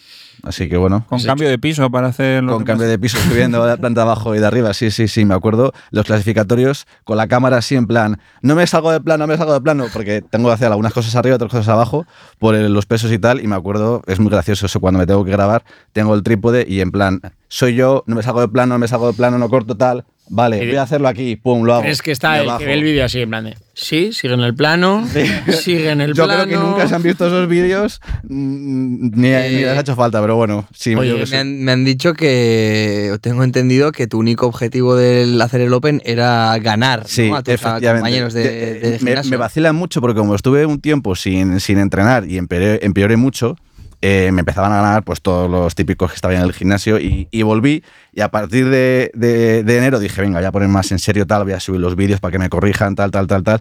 Y desde entonces he vuelto a recuperar un poco el ritmo y me decían que si estoy retirado, no sé qué, y ahora ya les estoy empezando a ganar. estás pintando la cara. me Sí, ahora estoy Hay que, hay mantener el Y, y- y era, y mi objetivo, para callarles un poquito la, la cara porque me está vacilando mucho cada vez que me cualquier gol. Así que bueno, así Es, es un poco la motivación también al Qué final. publicidad encubierta del, del sistema de programación. Sí, sí, ¿eh? sí. Madre mía, No sé si qué lo he dicho, pero hago training culture. ¿no? Ah, yo no sabía esto. Eso, eso lo ha marcado Alfonso, esto. O sea, no, no era. es- es- a, ver, a ver, es el mejor producto que hay, pero. es- Todo amañadísimo esta Sí, sí. entrevista. ¿eh? en realidad llevamos aquí casi dos horas hablando, era solo para decir esto. Ya nos podemos ir, chicos. Eh, oye, no, pero que has tenido momentos muy buenos a lo largo de estos años. O sea, yo he oído que hasta recibir a Alex con una pancarta de. Sí, eso fue muy gracioso la historia. A ver, yo siempre lo que cuento, bueno, cuéntalo tú. Eh, es- eso fue, fíjate, fue cuando no te dan el visado para ir a Estados Unidos y, y no sé cuántas veces estaba yendo a la tal y dije, esto es una mierda. Dije, a ver, ¿cómo puedo hacer yo algo que sea así, sorpre- que sorprenda, que choque un poco, que la gente lo vaya a mover por las redes? Y dije, mira, voy a ir, eh, la embajada de Estados Unidos está en Madrid y yo voy a Madrid. Entonces está en la calle Serrano, creo que está. Y dije, mira, Sí. me pilla más o menos de paso. Bien, voy a hacerme una pancarta, voy a ir a la ¿Cómo la hiciste? Pues en un folio de A3 y lo parte- plastifiqué y ponía Pero, un lo- pero para... no lo imprimiste, ¿no? Porque tú odias las impresoras. No, fui a una papelería, porque además Ah, vale, yo no tengo Dina 3 ni para plastificar. si, si quiero imprimir algo, voy a algún sitio. No, yo no, no tengo impresora, o sea, son el demonio. Pregúntale a cualquier informático. Vale, vale, lo vale. peor, No, no te creo, lo te creo, tranquilo. Y Tengo una impresora y la ¿Eres verdad que es una informático también? soy, soy informático, sí, sí, sí. Y- Es todo lo que necesitas. Y, y entonces fui y dije, bueno, voy a ir allí, me hago una... Pregunto al señor policía si puedo hacer estas cosas, porque digo, a lo mejor me vuelvo y me dice, chaval, ¿qué haces?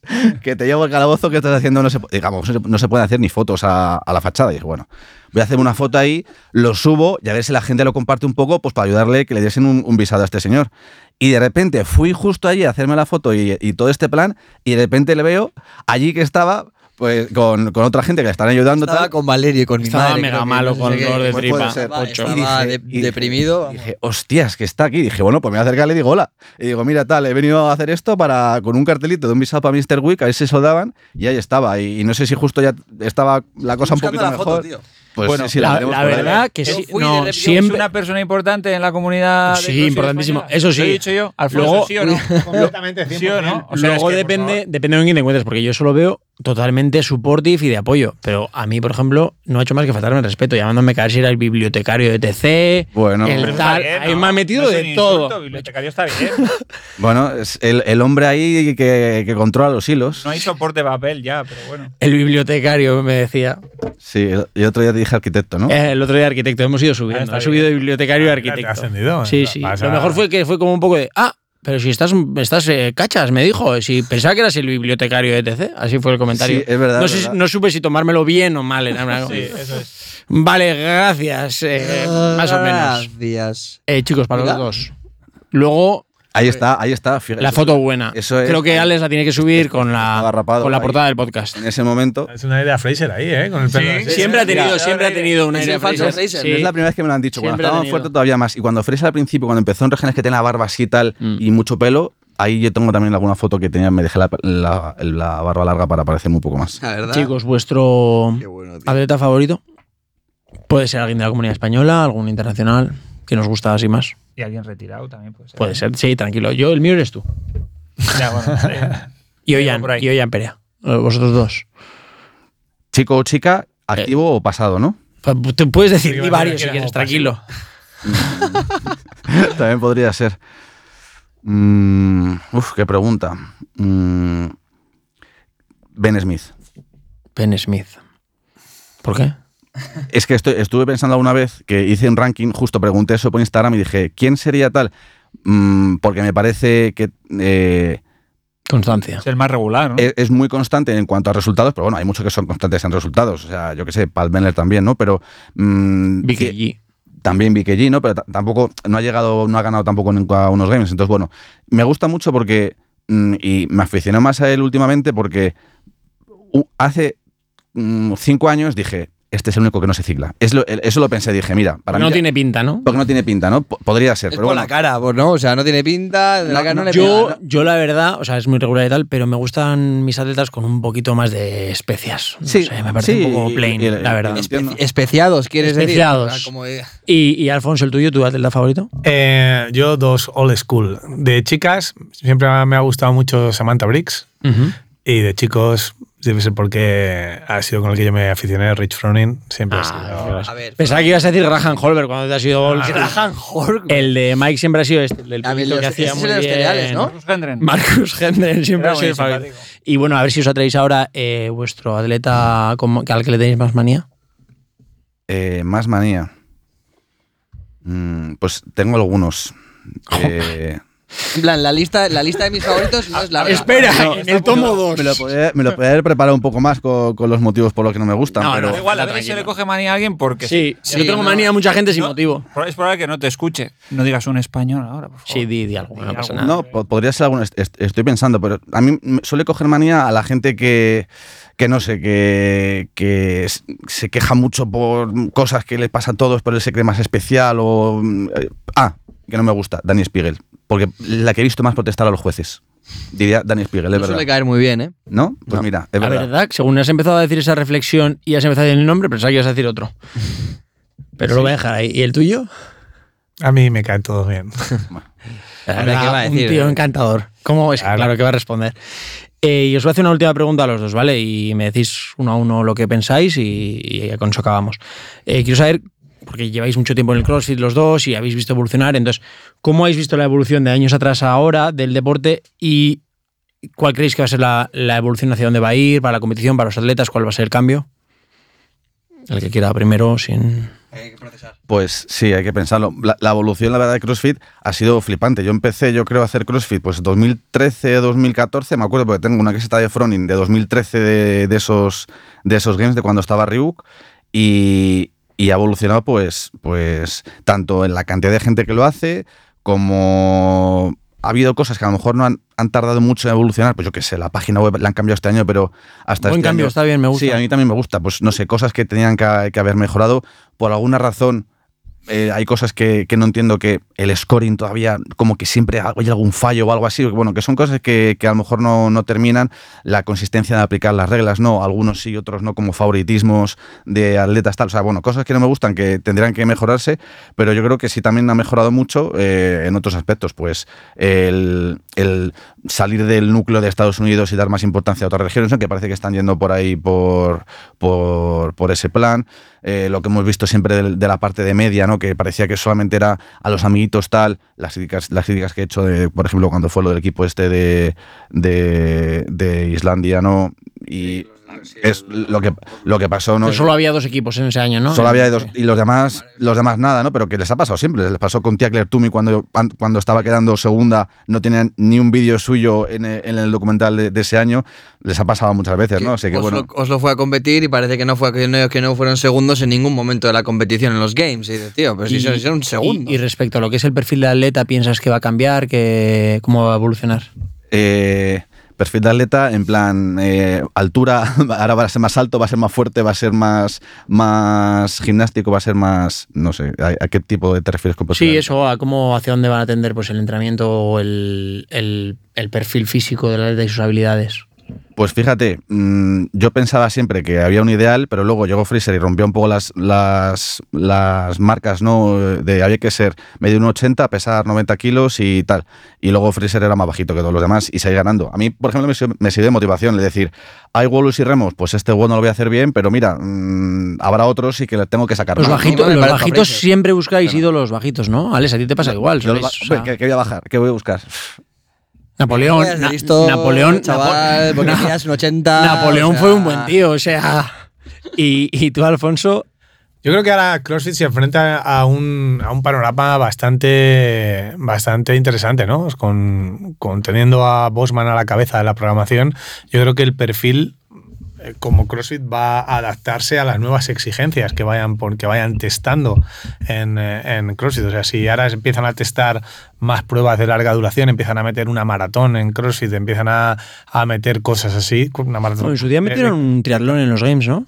Metieron Si no una me media, yo creo, una, una vez, o 15 kilómetros, algo, algo de eso, pero que, que un poco el atleta de CrossFit va a ir evolucionando a medida que vayan agrandando el espectro de los test que, que vayan metiendo, ¿no? El tema de, de la gimnasia, eh, pues está ahí muy, muy, hay mucho camino por delante para, para testar. Simplemente tienen que buscar cómo, cómo estandarizar eh, ciertos movimientos para poder. Si vemos que cada año exigen más habilidades con la cuerda, con el pino, con se- hay un, un estándar más alto para cada cosa. Entonces, pues bueno, eso es muy interesante a ver cómo va, cómo va a crecer en cuanto a lo deportivo. Eh, todo el tema que tienen de- del ranking, eh, a ver qué uso le dan, que si lo amplían a, a- a otras eh, a, a otras competiciones. Tienen ahí, creo que está con el cambio de, de dirección, pues CrossFit ahora en los próximos cinco años se, se- se enfrenta a un- unas posibilidades de cambio brutal, pero creo que lo que ha dicho Rodri del que hayan visto que fuera del país tienen el mismo potencial o más que dentro de Estados Unidos, que CrossFit es súper consciente de eso, creo que va a ser un cambio muy, muy importante en los próximos años para, para todo. Pues nada, chicos, la verdad, un placer hacer la entrevista y repetirla cuando queráis. Eh, me da pena que, como que me hubiera gustado tener más tiempo contigo para que nos explicaras más cosas. Se ha pasado veo- volando el tiempo, la Creo verdad. que el cuaderno está muy esto, pero teníamos las dos horitas aquí justas marcadas. Eh, a ver qué tal sale el audio, espero que a la gente le guste. Es la primera vez que hacemos así el capítulo Sí, en la plan bien. que tengo Eh, muchas ganas de ver el resultado. sí, gracias, Alex. Y, y nada, espero que hayáis estado igual de a gusto que nosotros. Muy a gusto. Y, y que vamos, que aquí podremos repetir o arriba cuando queráis. eh, tenéis vuestra casa. Y que un placer. Muchas gracias. Muchas gracias, Hugo, Gracias por a vosotros. invitarme. De nada, Mike, la verdad, tú siempre serás Gracias. mi atleta favorito. Gracias. Y gracias, a la vez mi más odiado. Eso es. Gracias. Un saludo y muchas gracias. Un saludo. Adiós. Venga, Ur. Gracias. Hasta luego.